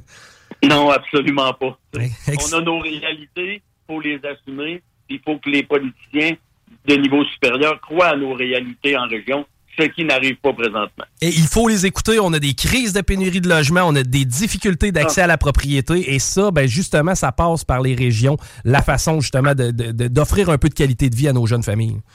Et en terminant, je t'en, dis une petite, une petite réflexion comme ça. L'autre jour, tout le monde est parti en peur parce que la, la ministre Guilbeault, elle mettait pas sa sécurité dans son, dans son char, et tout le monde chiolait après elle. Mais Chris, oh, excusez, c'est pas de sa faute à elle.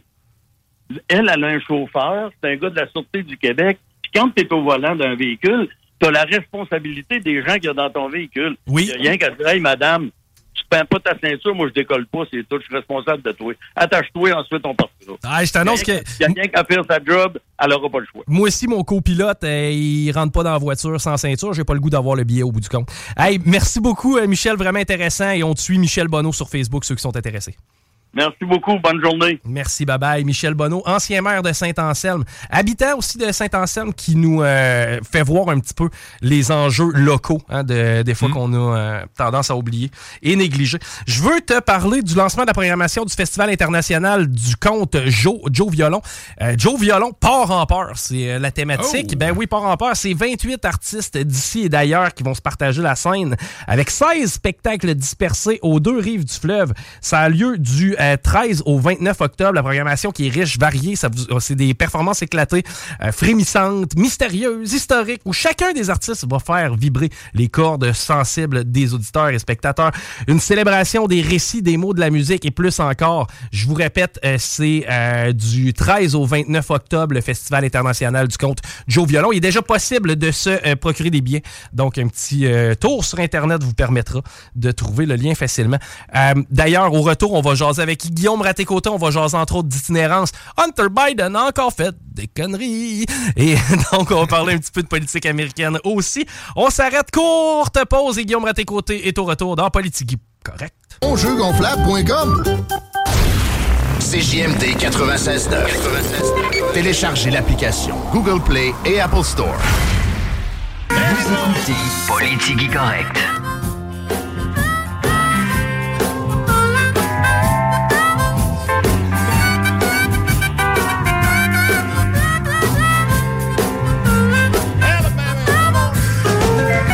Ça ne s'est pas vraiment amélioré sur le réseau euh, routier. Ben oui, la 20 direction ouest, on est au ralenti. Route du président Kennedy, très foncé. Et ça, jusqu'à Taniata. Ce qui est de l'accès au pont La Porte, ça va pas si mal là, cet après-midi. euh, si vous êtes capable de prendre du Plessis, faites-le. Robert Bourassa, direction nord. Quelques ralentissements. La capitale, c'est dans les deux directions. Secteur galerie de la capitale, justement. Je sais pas s'il y a eu de la difficulté à se rendre chez lui parce qu'il est parti euh, il y a quelques minutes quand même. Je veux pas si Ouais. longtemps que ça. Hey, moi, je m'ennuie pas de ça, le trafic. Je suis content maintenant d'être à Lévis. Pour vrai, là, tu vois, t'en parles, là, puis je l'apprécie. parce Tu le sais que t'en vis plus? Ouais, exact. Je le vis quand je le veux. Ready to pop the question and take advantage of 30% off? The jewelers at BlueNile.com have got sparkle down to a science with beautiful lab grown diamonds worthy of your most brilliant moments. Their lab grown diamonds are independently graded and guaranteed identical to natural diamonds, and they're ready to ship to your door. Go to BlueNile.com to get 30% off select lab grown diamonds. That's BlueNile.com for 30% off lab grown diamonds. BlueNile.com. Want to teach your kids financial literacy, but not sure where to start? Greenlight can help. With Greenlight, parents can keep an eye on kids' spending and saving, while kids and teens use a card of their own to build money confidence. As a parent, you can send instant money transfers, set up chores, automate allowance, and more. It's a convenient way to run your household, customized to your family's needs, and the easy way to raise financially smart kids. Get started with Greenlight today and get your first month free at greenlight.com slash ACAST. Ben, allons voir si euh, notre boss, il, euh, il en a pogné pas mal du trafic. Salut Guillaume! Ouais, je vous rappelle que l'élargissement de la 20 en direction ouest euh, a été réaffirmé par le porte-parole du ministère des Transports dans l'émission il y a deux semaines, mais il n'a pas été capable de me donner d'échéancier. Puis bon, on y en veut pas. Le gars travaille avec le ministère qu'il a. C'est pas, c'est le messager. Puis il est pas capable d'en donner pour direction Est, même si ça a été commencé au début de l'été. Euh, mais c'est plus que dû parce que, à contrario de ce que le- le- l'horaire devrait dicter, la, la circulation est pénible en direction des ponts depuis Lévis-Centreville depuis des mois maintenant. Il n'y a pas de solution en vue.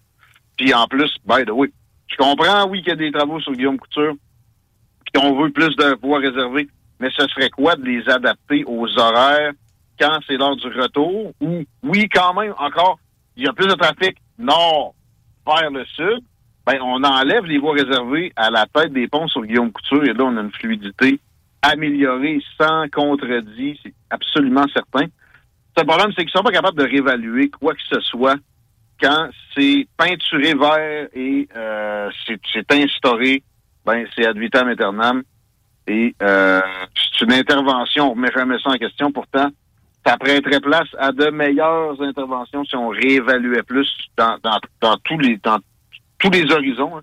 Mais dans le transport, ça serait bien le fun qu'on fasse beaucoup plus de ça pour ce qui est vert. Et est-ce qu'on allait vers parler du tramway encore aujourd'hui, Chico? Je me rappelle plus ce qu'on avait mis au. Non, on parlait de, de- de- du phénomène d'itinérance euh, à Québec, au Québec en fin de compte.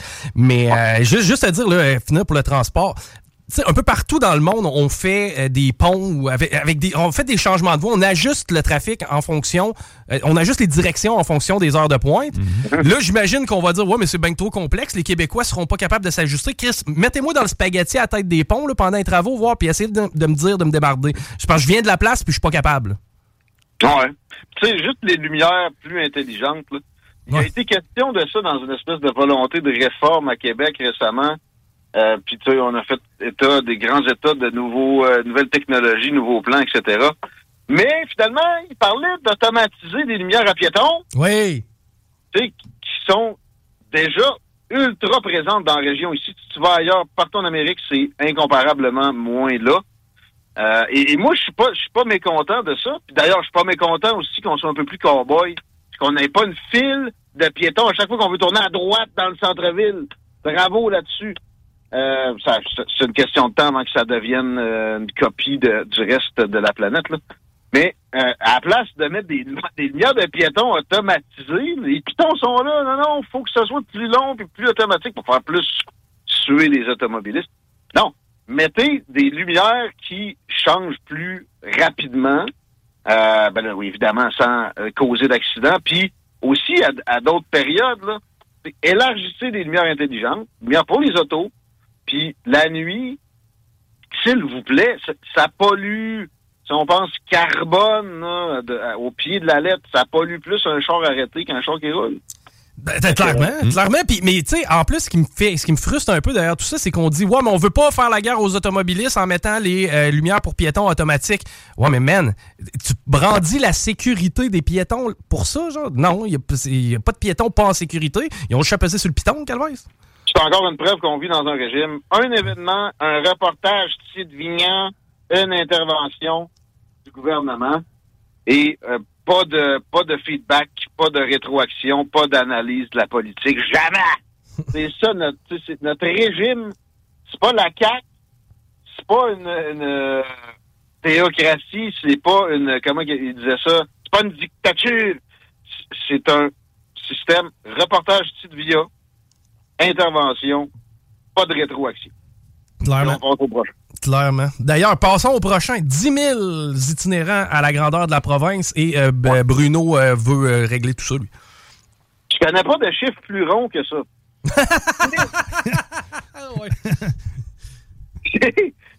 Où ils ont pris ça? C'est-tu les mêmes qui avaient comptabilisé les chats errants puis qu'il y en avait 300 000 dans la région de Québec? Euh, je sais pas. Ben, remarque, on dit 10 000, 5 000 seraient dans le secteur de Montréal, donc un, un 5 000 qui serait éparpillé dans le reste. Attends, attends. Check. La moitié de la population vit dans la région de Montréal.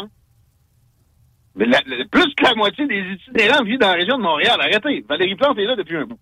Et c'est et c'est mon argument aujourd'hui là-dessus. Les maires progressistes extrémistes, du genre, on s'en rend compte, bon, on s'en est rendu compte tout de suite après l'é- l'élection. Bruno Marchand est dans camp-là. Valérie Plante, c'est assez évident. Euh, la fille donne des cadeaux de bienvenue à des enfants au lieu juste de, de- de donner des breaks de taxes. Elle est complètement, complètement euh, dans le... Comment on dit ça, là? Dans, la champ. religion. Elle a été euh, le cerveau lavé. Elle, elle se remet plus jamais en question de, de, de, de, de- son interventionnisme. Peut-être que Bruno Marchand a encore plus de fibres de, contact avec la réalité. Mais euh, sous cette opération-là, aux États-Unis, c'est des démocrates, tu peux voir le, le- la corrélation entre ces, ces présences-là et la détérioration du niveau de vie de la classe moyenne et des, des, euh, zones urbaines centrales dans, le cas qui nous occupe, des itinérants et des... Aussi, en passant, il y en a qui c'est un choix. hein. Je sais pas si les autres, faut les appeler itinérants. Puis, euh, il y en a qui c'est un choix avec un mix de drogue. Ben oui, il y a toutes sortes de, de, de choses qui se produisent dans l'esprit de tout un chacun. En passant, un peu comme l'homosexualité, ce n'est pas qui naît et euh, l'itinérance n'est pas qu'un problème dû à des supposées inactions de gouvernement. Au contraire, en fait, c'est généralement sous l'impulsion de gens bienveillants comme Bruno Marchand, un gars de l'industrie du don, by the way, un gars qui faisait des très gros salaires en quêtant de l'argent à qui mieux mieux. Euh, quand il me parle de l'itinérance aujourd'hui, je trouve ça ridicule à un degré qui fait mal parce que ça aurait dû être dans les premières choses. Avant un tramway, tu vas aider les plus nécessiteux et euh, où et où ceux qui ont besoin de plus d'orientation parce que c'est euh, souvent beaucoup une question d'orientation de vie puis euh, ça s'enseigne pas à l'école mais ouais mais il y avait un orienteur non non lui il, voulait posait des questions il rentrait ça dans un ordi il pesait sur un piton puis il donnait un rapport qui a pas rapport là. moi il voulait m'envoyer comme euh, agent de la faune parce que j'avais mentionné quelque part que j'aimais bien mettons de la chasse la pêche hostie. Les avoir écouté, j'aurais fait du cirque. Écoute. euh, ah bon? Ben t'en fais un peu Ben, j'en fais un peu, mais écoute, tu n'as pas fait un métier. là. Dans, dans le fond, il écoute tes passions puis il dit après quoi on pourrait te coller. ça, genre? ça ressemble pas mal à ça, pareil. quasiment, alors que ça devrait être euh, de, de- ben aussi dans d'autres cours, de, de le savoir vivre, le savoir gérer avec la pression, etc. Puis la pression de notre époque vient dans plus de cas qu'on on, s'en- on, on le comprend du gouvernement, du gouvernement. Quelqu'un qui roule comme un à côté, c'est un travailleur autonome, il n'y a pas de régime de pension, il n'y a pas d'assurance il travaille deux fois comme le fond-fond qui a tout ça et qui, pour qui s'est payé par l'autre. Là, tu y ajoutes euh, deux, trois tickets dans le même mois. Je salue le photoradar sur... euh, ça m'est arrivé. Euh, tu y rajoutes ici ça, sa blonde qui le laisse pour un autre qui va profiter de sa pension puis de, de bâti. C'est quand même 18 là, des, qui, qui ont un emploi qui sont en situation d'itinérance. de tous les chiffres, c'est 18% des gens qui, sont, qui ont un emploi. C'est pas Ça, faut faire attention aussi à ces statistiques-là. On est quasiment dans la marge d'erreur. Les gens favorisent toujours de mentionner des comportements qu'ils considèrent comme étant perçus favorablement. Fait que peut-être couper ça de moitié. Puis encore là, tu sais, emploi, c'est quoi, là? Euh, Ouais, tu Fait que, mettons, il y a 6-7% réellement qui ont un, qui ont une job, là, qui, qui dans travaillent. ces eaux-là, je te dirais. OK? Mais la majorité de ceux qui sont là, c'est de l'impulsion gouvernementale à notre époque. Il y a eu une époque où ça a été un manque peut-être euh, d'attention gouvernementale. Là, c'est une- une, euh, un éparpillement des gouvernements. OK? Premièrement, quand tu t'éparpilles partout, quand tu fonctionnes en mode un reportage TVA, une intervention et aucune rétroaction, tu te ramasses à, j'ai donné un, un bel exemple tantôt, donner des paniers avec des toutous dedans aux nouveaux parents. Et au lieu de, de, de, de, je sais pas moi, t'enlever de leurs jambes. OK? Euh, tu sais, changer des toilettes de genre. euh, T'es plus capable de t'arrêter d'intervenir. Contrôler ton poêle à bois, Guillaume. Contrôler ton poêle à bois. Entre autres, la, la, la, la liste pourrait prendre le reste du show, mais quand tu es dans ce mood-là, évidemment que ton attention est, loin d'être focusée sur l'efficacité de ce qui est déjà en place. Et ce qu'on a à Québec pour gérer l'itinérance, c'est très peu de ressources. Mais en plus, on en, on en fabrique. On est sur le dos des propriétaires, euh, mais, d'une façon qui euh, est à peu près unique. Euh, J'allais dire au monde, je serais pas surpris qu'il y ait des zones, oui, en Europe, puis des maudits fatigants de euh, en haut, là, Norvège, Finlande, euh, des pays scandinaves, qu'il y ait plus de réglementation qu'ici à certaines occasions, mais ça reste que c'est pas une réalité qui, euh, qui est comparable. Et on est en, en Amérique du Nord, et comme propriétaire, tu peux pas peinturer le mur d'un logement, Carlis. Tu peux pas poser un cordon. Faut que tu engages la RBQ, une entreprise RBQ qui va te charger des prix pharaoniques, parce qu'encore là, lui, le gouvernement est sur son dos en à côté. Des fois, tu n'auras pas le choix de l'engager, lui, puis c'est ça, ça va te coûter tout ça. Euh, parce que oui, il y a bien des, propriétaires qui ont compris qu'il faut que tu contournes, mais si tu pogner, etc. Puis là, parlons des taxes qu'on leur euh, euh, inflige. Un agent économique productif qui, généralement, quand il va devenir d'une envergure intéressante, va fournir des logements à un nombre de personnes pas tout le monde finit par investir dans l'immobilier. 90% des millionnaires sont dans l'immobilier, puis le 10 qui reste, ils finissent par mettre du cash là. OK? Euh, sont taxés, surtaxés, réglementés, surréglementés. Puis on parle même pas de l'inflation générée par le même éparpillement des gouvernements, puis cette même propension-là à se prendre pour omniscient, puis à vouloir être omniprésent. Donc là, c'est des maires comme ça qui, qui fabriquent ça, puis c'est aussi évidemment des premiers ministres ou des, chefs d'État autrement qui euh, s'interlancent la balle. Puis après ça aussi, tu ils ont plus le choix, ils peuvent pas reculer, même si t'élis un maire, des questions de Sam Hamad à la mairie de Québec, éventuellement. Tu le rentres là, penses-tu qu'il va être capable de revirer ce bateau-là de bord? Ben trop endetté. Le tramway, ça va être ben trop avancé. Euh, tu sais, juste l'élargissement, tellement manque, un grand manque de vision que on est allé élargir une autoroute. On n'aurait jamais eu besoin de toucher si on avait été un peu dans vision, on avait fait un troisième lien à l'est. Mais non, t'as écrit ça un milliard là-dedans. Ça a dette. Pas de ça, fait que là, comment tu peux, après ça, donner un break à, à qui que ce soit de productif, tu le feras pas? Donc, euh, la solidarité naturelle également est mise à mal incroyablement, chose qui, on se l'est radoté longtemps, puis c'est encore vrai pareil, est plus présente ailleurs parce que moins d'États. Ben oui, euh, je suis d'accord que Bill Gates, pas pourquoi je prends cet exemple-là, mais les méchants milliardaires euh, payent peut-être plus, mettons, OK, peut-être, mais euh, en même temps, les, les, donations qui vont être faites, tu sais, Bill Gates est finalement un mauvais exemple, mais le, monde, généralement, est impliqué dans son milieu et, aussi euh, a des, des, soucis sociétaux. Puis quand il va avoir les moyens, il va intervenir, il va aider. Mais avec ces barrières-là partout, il intervient beaucoup plus tard. Il y a le moyen d'aider bien plus, plus tard puis plus difficilement. Et c'est le genre de, de, de patente qui fait qu'on a de l'itinérance comme ça. Puis aussi, c'est un système... Excuse, euh, c'était Guy, ça? Non, non, non, il toussait. OK.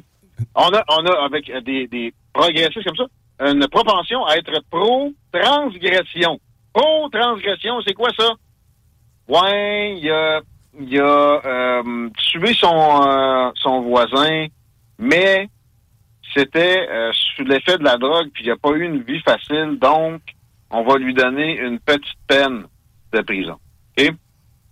Euh, ça, c'est le, c'est le, le- gros de la patente. Le moins apparent, ça va être euh, genre, il a pissé dans la rue, on, on, on fera rien parce que, notre maire a peut-être des fonds de police dans la tête puis il manque de- d'effectifs. À Québec, je pense qu'il y a ça dans la tête, mais il y avait tellement d'effectifs, surtout à Lévis aussi, mais bon, qu'on n'est pas rendu à, ce genre de problème-là, mais dans le reste de l'Amérique du Nord, oui.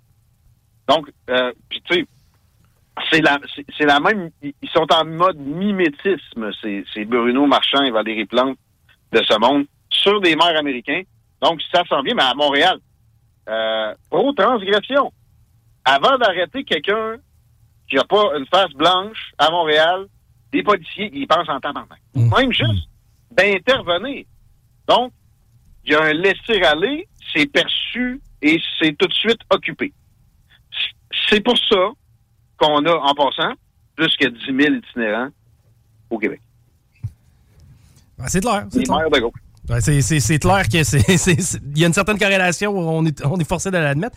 Hey, euh, passons à Hunter Biden, notre euh, drogué préféré. Lui, si papa s'appelait pas Joe, probablement qu'il y aurait une tente, puis il serait installé pas loin d'un viaduc, puis s'il était pas bon. Kenningston vraiment- Street, là, à Philadelphie, là, lui, il connaît ça. là. De quoi? La, la- la rue Kenningston à, à Philadelphie, qui est réputée pour être une des pires au monde côté consommation de drogue, il serait probablement Ah, là-bas, lui. etc. Oui. Euh, J'aime pas donner de qualificatif à des individus généralement, mais Hunter Biden est une totale vidange. Il a jamais rien fait de bon. OK? Ah, il y a un bac en droit à Yale. ah non. Papa a payé des, des contacts puis a, a- fait aller des, des- des marionnettes pour que Piston obtienne un bac pendant qu'il était sa grosse brosse, cocaïne inclus, et euh, probablement bien plus que ça à cette époque-là. Après ça, il a toujours profité des euh, de l'influence de Joe Biden. Parce que Joe Biden, quand il était sénateur, il était, il était plus qu'un simple sénateur. Il était souvent, il était, euh, il était euh, speaker. Il, il il a toujours eu plus de tyrans, à part des, des premières années, que sa position le, le- le laissait euh, entendre. Mais anyway, c'est tellement de cash dans la politique aux États-Unis. Un, un sénateur, il est élu pour six ans, OK? Puis ça, c'est dans le temps que j'étudiais en sciences politiques. Fait que ça, ça a dû doubler. S'il voulait euh, espérer être élu six ans plus tard, dès la première semaine, fallait qu'il ramasse 50 000 pièces Si, pas, OK? par semaine. Là, c'est 100 000. OK? Donc, il a tout de suite compris, puis son père est un, un, fiefé ratoureux, a assurément soit détecter ça très tôt et laisser aller, ou même encourager la patente. OK? Euh, en se vantant de... Moi, j'ai jamais joué à la bourse pendant que j'étais sénateur. J'ai beaucoup de collègues qui ont fait ça, puis c'est malsain, etc. Ouais, mais t'es millionnaire, puis ton salaire, c'est une coupe de 100 000. Qu'est-ce qui s'est passé?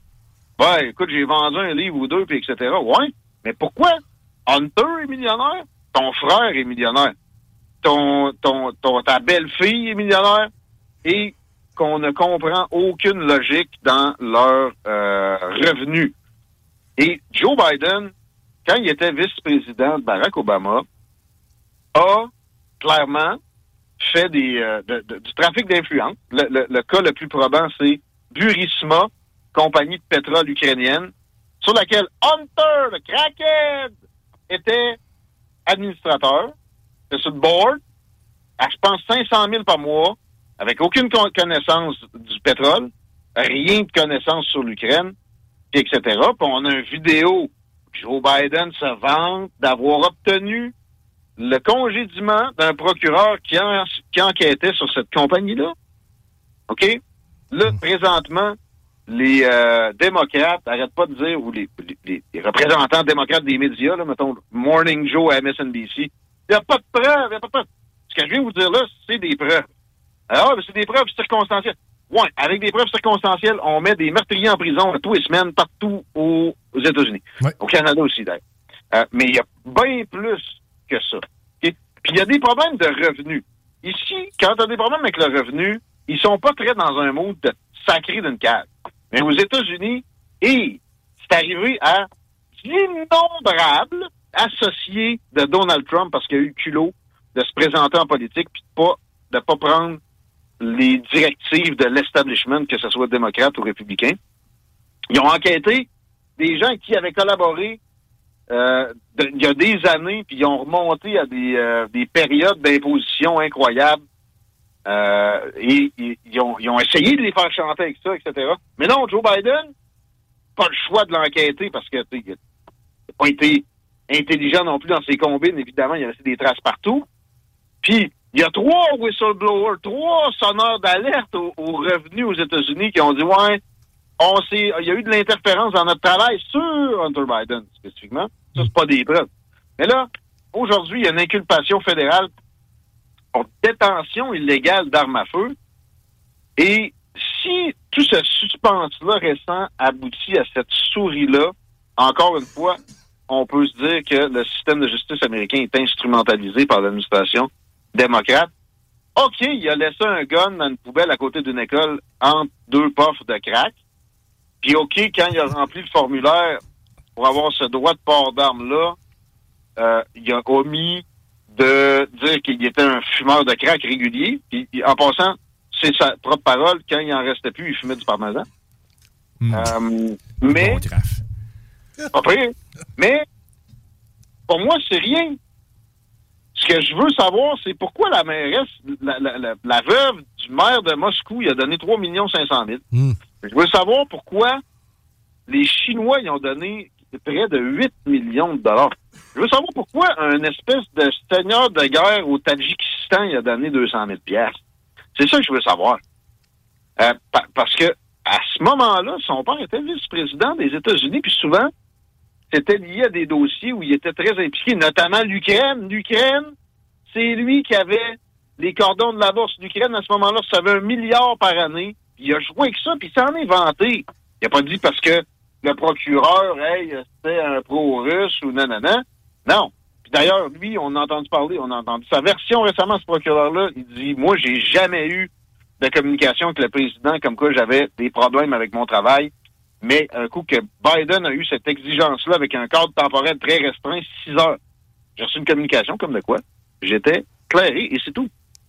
Donc, si c'est juste cette inculpation-là, c'est une farce cynique. Mais j'ai l'impression qu'il n'y a plus moyen de retenir des, des enquêtes plus poussées là-dessus. Puis tu sais, aussi, si ça va de l'avant, ça va réveiller un cynisme latent qui, qui- qui a raison d'être des Américains. Quand on se rappelle que à l'élection de 2020, il y avait, lui, le crackhead, quelques années auparavant, il avait déposé un laptop pour le faire réparer d'une shop. Ouais. Tellement qu'il n'est jamais revenu le chercher. Ils ont trouvé des preuves, énormément, toutes sortes d'affaires là-dedans. Puis quand ça a été révélé par le New York Post, ça a été censuré, ça a été censuré par Google, Twitter, Facebook, à la demande des services de renseignement des États-Unis. Fait que là, ça ressasse tout ça et ça me fait répéter ma prédiction d'hier. Joe Biden ne sera pas le candidat démocrate à la prochaine présidence. Puis, euh, d'ailleurs, hier matin, il y, a un journaliste du Washington Post très bien placé qui, euh, généralement, crée des, des tendances dans les démocrates des médias. Et il dit, je m'oppose à la à, à ce que Joe Biden soit le candidat démocrate aux prochaines élections. Puis il va même jusqu'à dire, puis il faudrait pas que ce soit non plus Kamala Harris. OK. Peut-être qu'il y aura vraiment une primaire au niveau des démocrates. Peut-être qu'ils devront rechanger les règles qui avaient changé pour nuire à Robert Kennedy Jr. By the way, ils ont interdit d'aller faire campagne au New Hampshire, qui est généralement le premier État où il y a des primaires, des votes sur le- la candidature présidentielle, la saison des primaires, tout ça. Et euh, s'ils gardent ça en place avec un autre candidat, mettons Gavin Newsom de la Californie, je sais pas, euh, entre autres, ben, ça va avoir l'air fou en salle. Ça va pas bien pour les démocrates. Puis Trump, euh, malgré les... Lui a été aussi indicted, inculpé?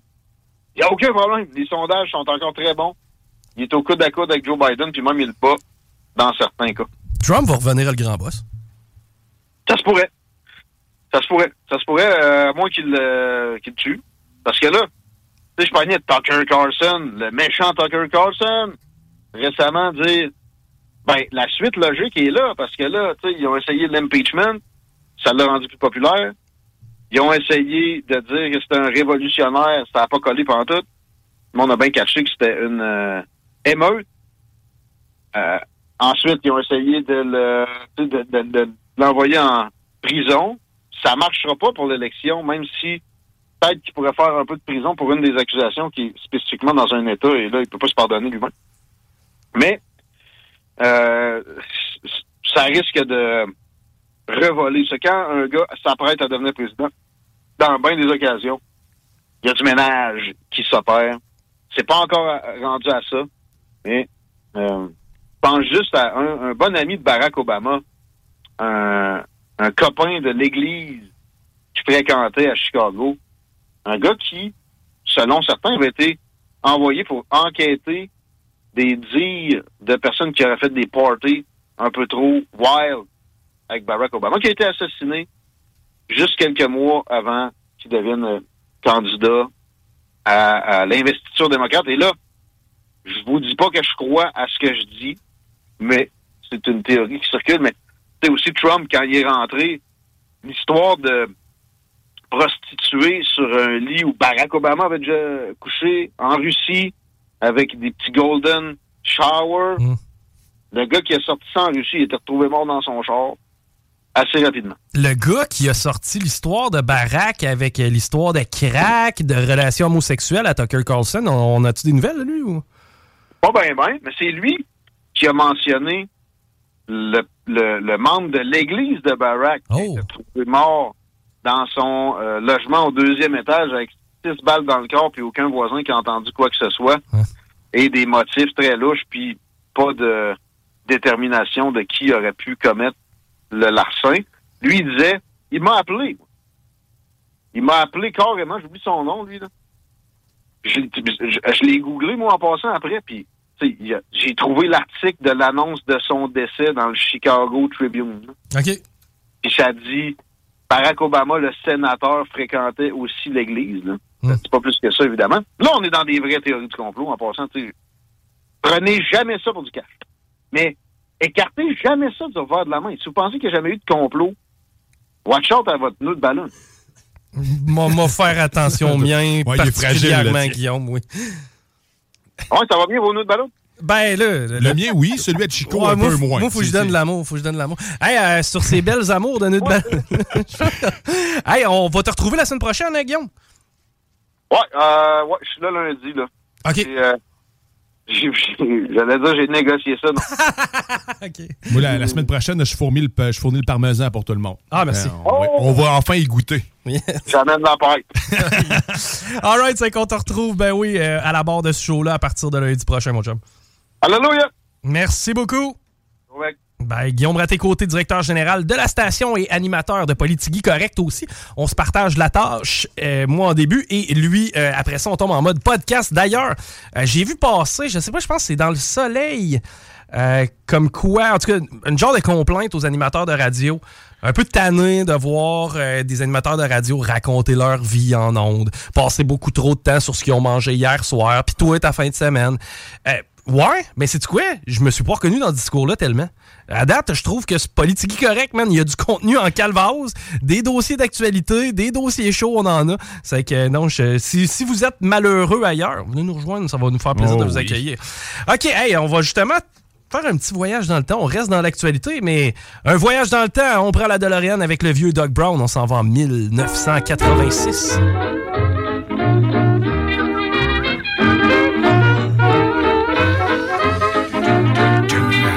De notre naissance. L'année de notre naissance, lundi 15 septembre 86. J'ai pris le 15 parce que le 14 c'était un dimanche puis c'était slow news. Euh, donc lundi le 15 septembre 86, j'étais à, à me développer là, dans le placenta avec mes amis utérus, les ovules et Ah les ouais, ovaires. Ouais. Moi j'étais en train de, de- toi toi t'étais t'étais déjà sorti? T'es déjà sorti au mois de mai, ouais. Ok. Oui, c'était avant. C'est que tout était flambant neuf. Eh bien, la grosse nouvelle, c'était le temple Mohawk, la nouvelle mecque des bingo maniaques. Je trouvais que ça se collait bien avec euh, notre thématique bingo. D'ailleurs, le nôtre est de retour le 22 octobre, euh, plus fou que jamais, avec encore une fois 3000 dollars et plus, et beaucoup plus à offrir, notamment la première semaine. Vous allez avoir des détails dans les prochains jours. Eh bien, on apprenait que c'était le bingo Saint-Régis à New York qui était pris d'assaut par des dizaines, voire des centaines de Québécois.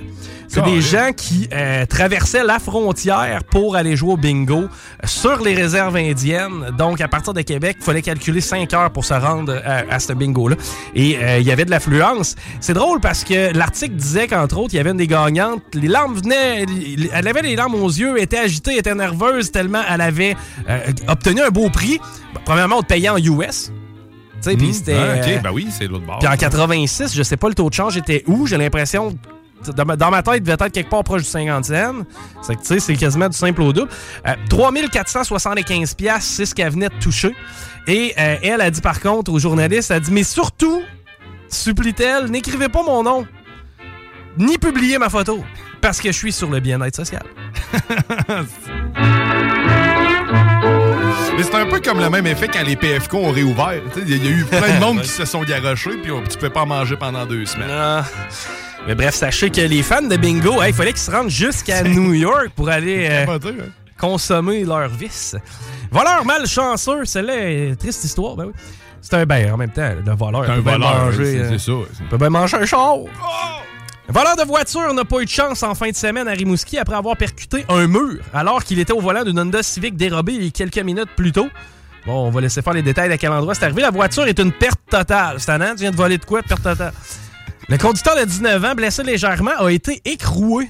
Ce que je comprends par le terme écroué, Écroué? c'est qu'il est resté coincé dans son véhicule. Il sera accusé de conduite sans permis de conduire. Bon. Donc lui, il avait pas de permis, il s'est dit, m'a volé un char. Ouais. De vol, évidemment, voler un char. Et de conduite avec les facultés affaiblies. Tant qu'à voler un char, si t'es sous pis t'as pas de permis, c'est pas l'idéal à Rimouski. C'est plus facile à oublier. OK, en 86, on apprenait, je te montre le titre, Lévi est prié de faire vite si elle veut le quai Pocket. oh! Va falloir se déniaiser, gang, en 1986, parce que si on veut notre quai Pocket, qui est d'ailleurs un joyau de la ville de Lévis. C'est magnifique, sérieux. Probablement, euh, puis tu sais, aux environs, là, si un touriste venait dans le secteur de Québec et Lévis, je l'encouragerais à aller faire un tour au quai Pocket. Écoute, Ça- je traverse avec mes enfants aller au jeu d'eau avant même que j'habite à Lévis. c'était l'activité. Puis pour vrai, euh, Mais ce qu'on parfait. ce qu'on apprenait, c'est que le directeur général de la Société du port de Québec, M. Jean-Michel Tessier, il a réagi à l'intention de la ville de Lévis de convertir le quai Paquette en parc public en faisant savoir aux médias qu'aucune proposition concrète n'a encore vraiment n'a encore, n'a encore vraiment été présentée par les euh, élus locaux. Ce qui veut dire que, en fin de compte, à cette époque-là, euh, il n'y avait rien qui avait été déposé par les élus pour faire euh, avancer le projet du quai Paquette. Heureusement, près de. Ça a été inauguré quand, quai Paquette? Ça fait pas longtemps. Ça là. fait pas très longtemps, une dizaine d'années peut-être. Oh, euh, moins que ça. Moins que ça. C'est que, tu sais, vois-tu, j'aurais tendance à te dire que ça a pris un facile un 30 ans là, avant d'arriver euh, d'arriver à ce projet-là. C'est que, tu sais, en 86, on en parlait. Et bien, en 2023, on va s'y baigner.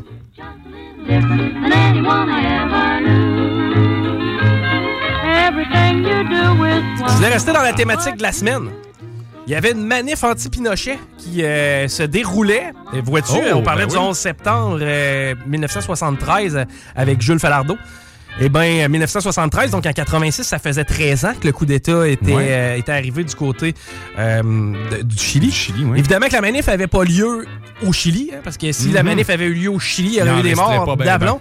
Donc, c'est plusieurs dizaines de personnes, dizaines de milliers de personnes du côté de Madrid, en Espagne, qui ont euh, répondu à euh, ce, ce- ce rassemblement-là. Donc, on militait au moins du côté de l'international. On laissait pas tomber les Chiliens. Je trouvais ça pertinent de l'amener.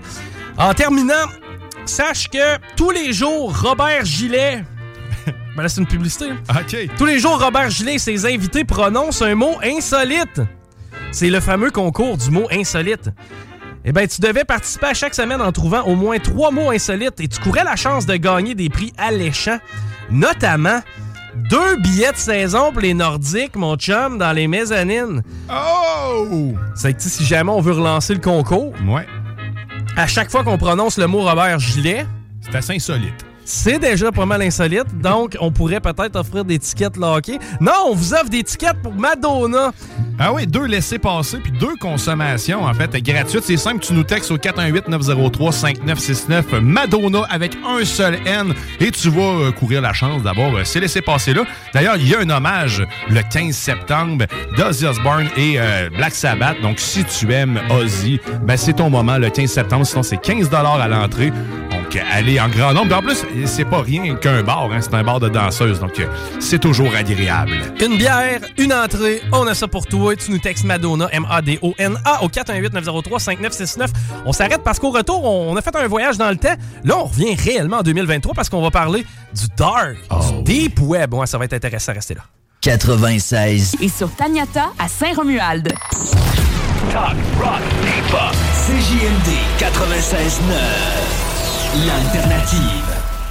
Vous écoutez Politique correct.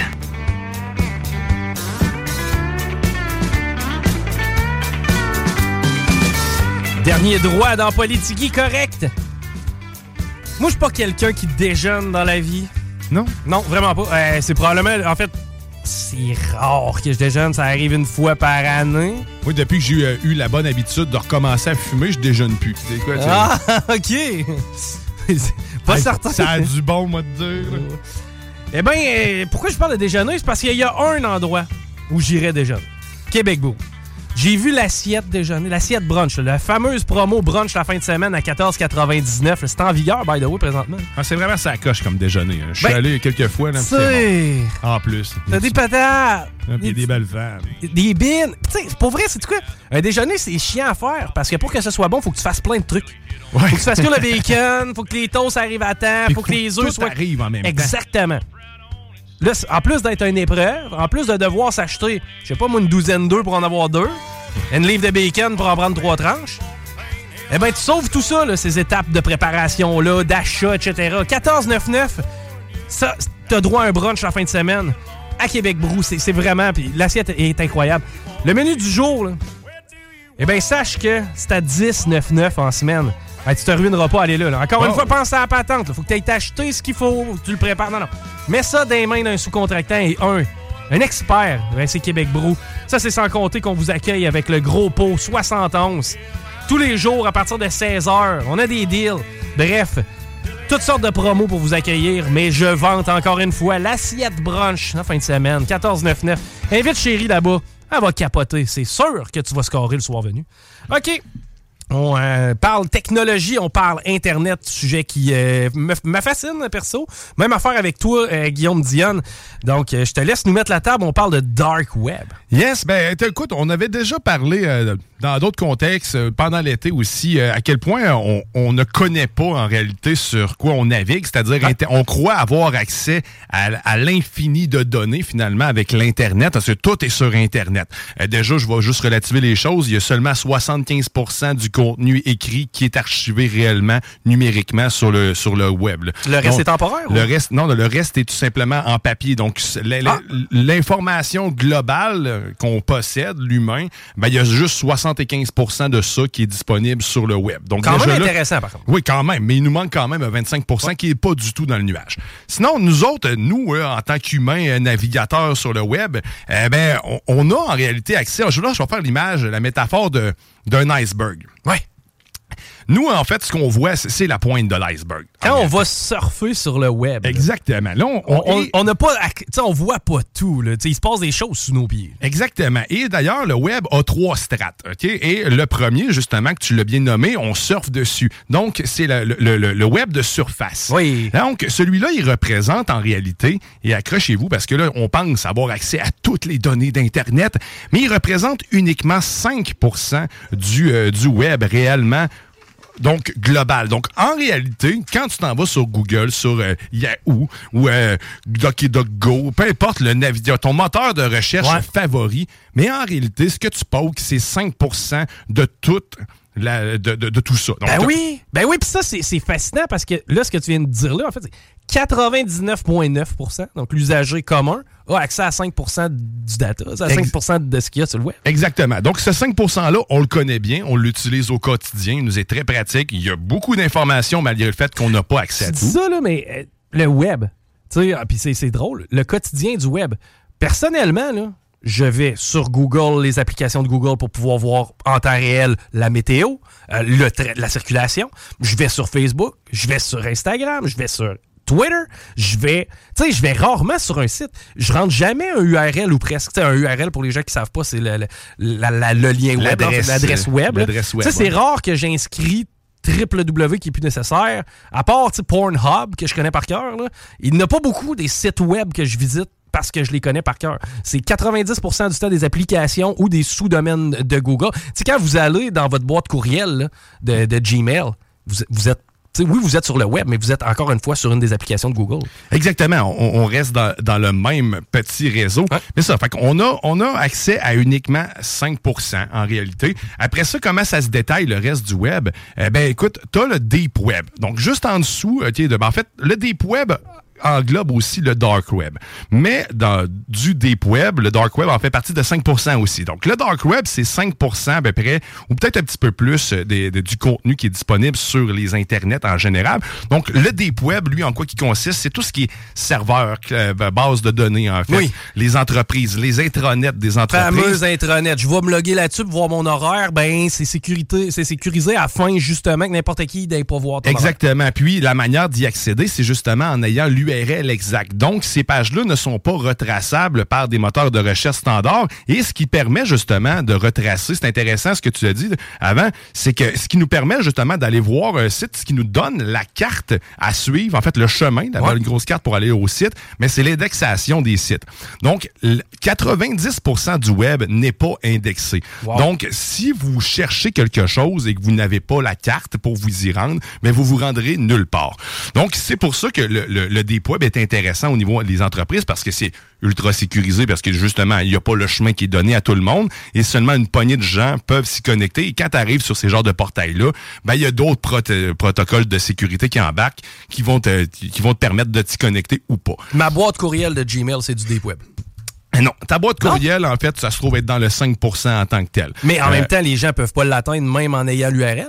Euh, étant donné que ça leur prend une authentification. Oui, exact, mais c'est pas nécessairement. OK, il n'est pas considéré comme du deep web. Non, parce qu'en fait, cette adresse-là, elle reste quand même indexée. Donc, si, mettons, je recherche ton adresse courriel sur Google, ben, il va quand même me donner de l'information sur toi. Donc, tu sais, le, le contenu que tu, que tu penses en sécurité, il est quand même caché quelque part, puis tu peux y accéder. Donc, la carte est, est disponible pour tous, dans le fond. Hmm. Mais ton mot de passe, lui, ben, il te permet justement d'empêcher les gens d'aller voler ton coffre. Ah, c'est la clé un peu. Donc, là, ça, c'est le deep web. Donc, les entreprises, les clouds et tout On n'a pas à s'inquiéter, en fait, là, de ce qu'il y a. Parce que souvent, moi, ce que j'entends, ah, le dark web, le deep web, c'est inquiétant, c'est la criminalité, blablabla. La grosse majorité, dans le fond, c'est ça sert à des entreprises. Exactement. Puis même là, je te dirais, le dark web, justement, il n'y a pas matière à, à partir en part avec ça. C'est c'est un peu le même principe. Je te donne l'exemple d'un gun. Euh, le fusil n'est pas dangereux en soi. C'est qui Euh, l'utilise. C'est qui l'utilise. Ben, c'est exactement le même principe avec le dark web. C'est que naviguer sur le dark web, il n'y a pas de risque en soi. Euh, le risque qu'il y a, euh, c'est que oui, vous êtes plus vulnérable peut-être. Naviguer sur le dark web, c'est- faire simple, c'est naviguer en fait dans la tranquillité, on pourrait dire, ou euh, dans l'anonymat, mais pas absolu, parce que votre adresse IP reste quand même traçable et visible. Donc, d'où l'importance d'avoir un VPN, VPN. quand on fait ce type d'opération-là, qu'on utilise le dark web. Ben, ben, ouais, mais attends un peu. Tu sais, on utilise. Mettons que je vais sur le dark web, mais que j'ai pas de. de- de- j'ai pas de mauvaise foi, mettons. Tu sais, je me dis, je vais aller sur le dark web parce que je veux m'acheter, je sais pas, un ventilateur, puis m'aller voir s'il y a du monde qui ne vend pas des ventilateurs sur le dark web. Évidemment que la plupart des ours ne vont pas sur le dark web pour ça, mais c'est quoi? C'est que tu es à risque si tu, si tu n'utilises pas de VPN de, de subir une attaque ou? Ben, en fait, pas tant une attaque, c'est parce que tu perds comme un peu l'avantage du dark web de l'anonymat. Parce qu'en réalité, l'avantage d'aller sur le dark web, c'est que tu navigues anonymement. Bon, donc, tu peux offrir des produits, des services qui sont pas légaux. c'est que tu sors des, des standards euh, établis pour euh, contrôler l'information ou euh, gérer. Donc, autant les agences gouvernementales que la police ou peu importe. Ah, j'aime Donc, ça. ça tu- normalement, le dark web te permet de- de- d'explorer ça en toute liberté. Donc, si tu veux être certain de ne pas te faire tracer par ces agences-là, ben là, à ce moment-là, le VPN devient nécessaire puisque lui va te permettre de te cacher un peu n'importe où dans le monde et de conserver cet anonymat-là. Parce qu'en réalité, quand tu vas sur le dark web, il n'y a pas de trace qui est nécessairement. Mais si tu consultes un site et que la personne, exemple, qui te sniffe, sait quel site t'as consulté, ben après ça, il peut remonter Ouais, jusqu'à toi. Il n'arrivera pas nécessairement à retracer l'origine du site web parce que là, encore là, on rentre dans un autre, un autre type d'adresse parce que les adresses du dark web, pour y accéder d'ailleurs, essayez peut-être pas, essayez pas maintenant de, par Google de- de- de- d'accéder au dark web. C'est impossible. Ça se peut pas. On vous l'a dit, c'est pas des pages indexées. Pour faire ça, il faut des navigateurs spéciaux, dont euh, le navigateur Tor qui vous permet justement euh, de, de faire euh, ce, ce genre d'opération-là. là. Là, tantôt, j'avais euh, l'esprit tordu. là. Je te parlais de quelqu'un qui veut vendre des substances illicites. Par contre, il peut y avoir des, des- des trucs avantageux. Prenons euh, le cas du Chili. hein. On a parlé du coup d'État juste en masse. Bon, il pouvait pas y avoir de mouvement qui s'organisait pour la simple et bonne raison qu'il y avait de la répression tout partout. Tu pouvais pas te prononcer, tu pouvais pas te donner ton opinion parce que tu risquais de te faire amener au stade puis de finir avec un coup de couteau dans le ventre. OK? Ça, ça veut dire que dans certains pays du monde où l'information prenons la Corée du Nord, l'information ne peut pas entrer ou sortir du pays à l'aide d'un VPN, à l'aide du dark web. À ce moment-là, euh, certains journalistes clandestins pourraient réussir à pousser de l'information puis en obtenir. Tout à fait. C'est- une des utilités. D'ailleurs, euh, comme tu le dis, dans d'autres pays, ils n'ont pas d'autre choix parce que sinon, s'ils crient trop fort, ben, ils se font descendre. Le régime Donc, en place ça, les attaquer. C'est immédiat. C'est une des utilités euh, du, euh, du dark web. Puis d'ailleurs, le, le dark web en tant que tel n'est pas illégal. Il faut, faut le préciser. C'est pas parce qu'il y a un côté noir de tout ça euh, qu'il est illégal. C'est les activités que tu vas faire dessus qu'il est illégal. Je ramène le gun, c'est le même principe. Donc, Ouais, tout dépend. ça dépend ce que tu vas y faire. Donc, tant aussi longtemps que tu restes dans la légalité des choses, dans la de, de ton pays, peu importe, ben ça va, ça va fonctionner. Donc, pourquoi on entend souvent, puis tu sais, là, je, je vulgarise un peu aux, aux auditeurs, là, pourquoi on entend souvent des histoires de il y a de la pédopornographie sur le deep web, euh, le dark web? Ben, c'est pour la simple et bonne raison qu'étant donné que les gens sont anonymes, lorsqu'ils commettent le délit d'en consommer ou d'aller en mettre, ils sont pas retraçables. Donc, c'est pourquoi c'est une niche pour ce genre de, de, de consommateurs-là. Exactement. Et ce qui- là, ce que, c'est- là où ce que ça vient compliquer, mettons, de retracer un site web, euh, mettons, du dark web, c'est que les adresses euh, sont pas communes. Hein. C'est pas euh, www.google.com. Non. Tu n'auras pas ça. Et euh, ça sera pas non plus une adresse IP, donc euh, 198.1.2, tout ça. Ça va être un charabia de caractères. hein? Ça va être des- un, un mélange alphanumérique qui va finir par point oignon. Généralement, Ah. pour, pour ce qui est tard, de tard, en fait. Et donc, oignon parce qu'il y a plusieurs couches, là, Ouais. tout simplement. Donc, c'est, il faut. Puis, ces adresses-là, ce sont des adresses dynamiques. On a un peu le même principe sur des adresses IP dynamiques où ce que ton adresse va changer tout dépendant de l'achalandage. Mais là, tout dépendant, justement, le même principe, l'achalandage, mais négatif, que je pourrais dire. Donc, s'il y a du. Ils se rendent compte qu'il y a beaucoup trop de gens qui vont consulter euh, puis que c'est pas normal, ben à ce moment-là, ils peuvent tout simplement faire une redirection, changer complètement l'adresse et puis personne ne sait où se trouve ce site. À moins que quelqu'un vous dise, il est là, voici l'adresse. C'est ça. À moins que tu aies la recette, tu peux pas manger le repas. là. Exactement. Et ces adresses-là, sérieusement, c'est ça la force du dark c'est qu'elles changent régulièrement. Donc, on peut pas, on, on peut pas mettre pinpointer un nom en particulier. C'est une chaîne de caractères qui est intraçable. Donc, ça, ça devient très sécuritaire pour justement pour des gens qui. euh, C'est le Far West. Ah oui, c'est ben oui, C'est un peu, sans, sans dire que c'est l'Internet de. Puis tu sais, des fois, je fais des euh, parallèles avec ça, l'Internet du début des années 2000. Les fameuses photos qui loadaient par séquence. là. Bon. Ben à ce moment-là, l'Internet était beaucoup plus libre. À ce moment-là, tu sais, justement, tu sais, ça te prenait des moteurs de recherche efficaces pour arriver à trouver ce que tu voulais, parce que sinon, c'était pas si évident que ça, là, de trouver un site web ou euh, de trouver, tu sais, une image. T'avais pas Google Images dans le temps. Tu pouvais pas ju- juste écrire sur Google, je veux une image de fleurs. Fallait que tu ailles sur des sites de fleurs pour essayer d'obtenir le cliché qui te convenait. Hey, c'était du chiant, mon gars! Ouais, la recherche par mots-clés n'était pas aussi efficace, mettons. Et hein. voilà. Puis il, fallait, il fallait bien utiliser les caractères spéciaux pour être capable de, de lui dire ce qu'on voulait, c'est-à-dire mettre des guillemets Exact. entre pour Fallait, dire, fallait apprendre. Ça prenait un cours là. pour se servir du moteur de Ouais, recherche. Ben. D'ailleurs, à l'école, on nous montrait ça. Tu sais, c'est- Je fais des recherches sur euh, YouTube. Ah, pas, euh, pas YouTube. Mais euh, sur Yahoo. Oui, faire des, Yahoo. ben, Ah ouais. Copernic et Tralala, Vista, on, en on s'en rappelle de ces vieilles affaires-là. là.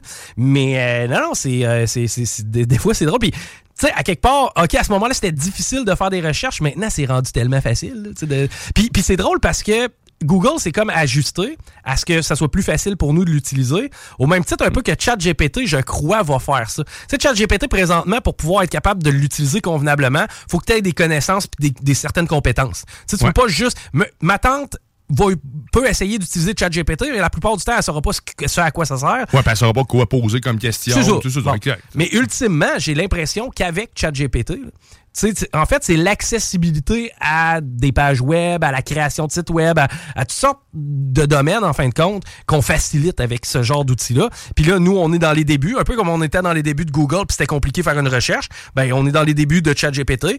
Moi, j'arrive à m'en sortir, mais je comprends que pour certains, ça peut être complexe. là. Mais tu sais, pour faire. euh, là-dessus, là, sur ChatGPT, tout ça, l'intelligence artificielle. Déjà là, je- je- j'explore. euh, en fait, il y a des outils qui me sont mis à disponibilité maintenant pour. euh, Mettons que tu fais des sites web. Ça, j'ai découvert ça dernièrement. Euh, ben écoute, quand tu écris un texte, maintenant c'est intégré dans, dans, dans l'outil. C'est qu'il va te générer, tu mets ton texte, après ça, tu dis génère-moi quelque chose qui va être euh, genre plus marketing avec ça. Donc, c'est en arrière-plan, en réalité, c'est- ChatGPT qui fait le travail. Donc, on commence de plus en plus à l'intégrer dans la suite Office et tout ça aussi. là. Ça commence à venir. Donc, comme tu dis, à un moment donné, on s'en rendra plus compte que c'est ça qui est derrière. Exact. Donc, exactement au même titre que, que Google Photo, qui maintenant, Google Lens, là, quand tu prends une photo, il te dit exactement c'est quoi. Puis même si tu veux savoir le prix d'une boîte de céréales, ben écoute, tu pognes le code barre puis il te le donne. Boom. Puis ah, je vais même aller plus loin que ça. Si jamais tu as un doute sur la petite Gerda qui te fait des avances sur Messenger, ben pogne la photo qu'elle t'a envoyée que tu penses qu'elle est super cute, puis envoie ça dans Et Google. voilà, on va voir s'il n'y en a pas 25 qui l'utilisent. ouais. Exact. D'après moi, tu vas avoir quelques noms différents pour la même photo. Donc, ça, c'est la petite astuce que j'ai de mon côté. Mais euh, pour euh, re- revenir au Dark Web, donc, en, en gros, là, on pense réellement avoir accès à tout ça. Mais c'est ça. On est sur la pointe de l'iceberg. Je voudrais que je vais, je vais clore, clore là-dessus ma chronique parce que la prochaine fois, je vais vous montrer, je vais vous parler comment réellement, euh, qu'est-ce qu'on peut faire là-dessus? Qu'est-ce qu'on va Ouais. trouver? On, on va naviguer sur le dark web. On va envoyer Tiggy. Il va aller, il va aller pouvoir parler de ses glandes sur des forums un peu hard. Mais Exact. Peut-être trouver des nouvelles façons de vider tes glandes. Exactement. Puis je vais aussi euh, essayer de coincer peut-être des gens là ici. Ah, on pas trop. On pas va le voir concept. ce qui se passe. On va, on va- on va tomber en mode pirate. Mais euh, c'est fascinant, effectivement, le dark web. Puis surtout quand on, on- on apprend justement qu'on n'y a rien à quoi- on a accès finalement. C'est Encore là, rien, je ressors mon, mon, mon- mon anecdote plate, mais tu sais, si tu cherches pour une pizzeria, euh, va sur Google, marque pizzeria, il te sortira pas des pizzerias russes. Là. Puis quand ben même que tu t'en vas à l'extrémité, parce qu'on l'a déjà testé aussi, essayer d'aller voir vraiment l'extrémité de Google, parce qu'il t'offre toujours là, 1 593 211 pages. C'est drôle, mais quand j'arrive à la 48e page, ça arrête. Ouais, c'est comme rendu à 150 résultats euh, en 3 minutes. C'est ça, là, ça change, ça change. Bref, vous ferez l'exercice si ça vous tente. Merci d'avoir été avec nous cette semaine. Guillaume Dionne, grosse job encore une fois à la co-animation. Merci. Mon nom est Chico Desroses. On retrouve Guillaume Raté-Côté. Ben, cette émission s'appelle Politique Guy Correct, c'est pas pour rien. Lui qui est troisièmement papa, encore une fois, félicitations. Donc, mon nom est Chico Desroses. C'est les deux snooze qui vont euh, suivre un peu plus tard. Ratez pas ça, les gars sont en feu, sont déjà en préparation. Sur ce, je vous dis ciao. Ouais, ouais, ouais. Ici Furax Barbarossa, vous écoutez CJMD.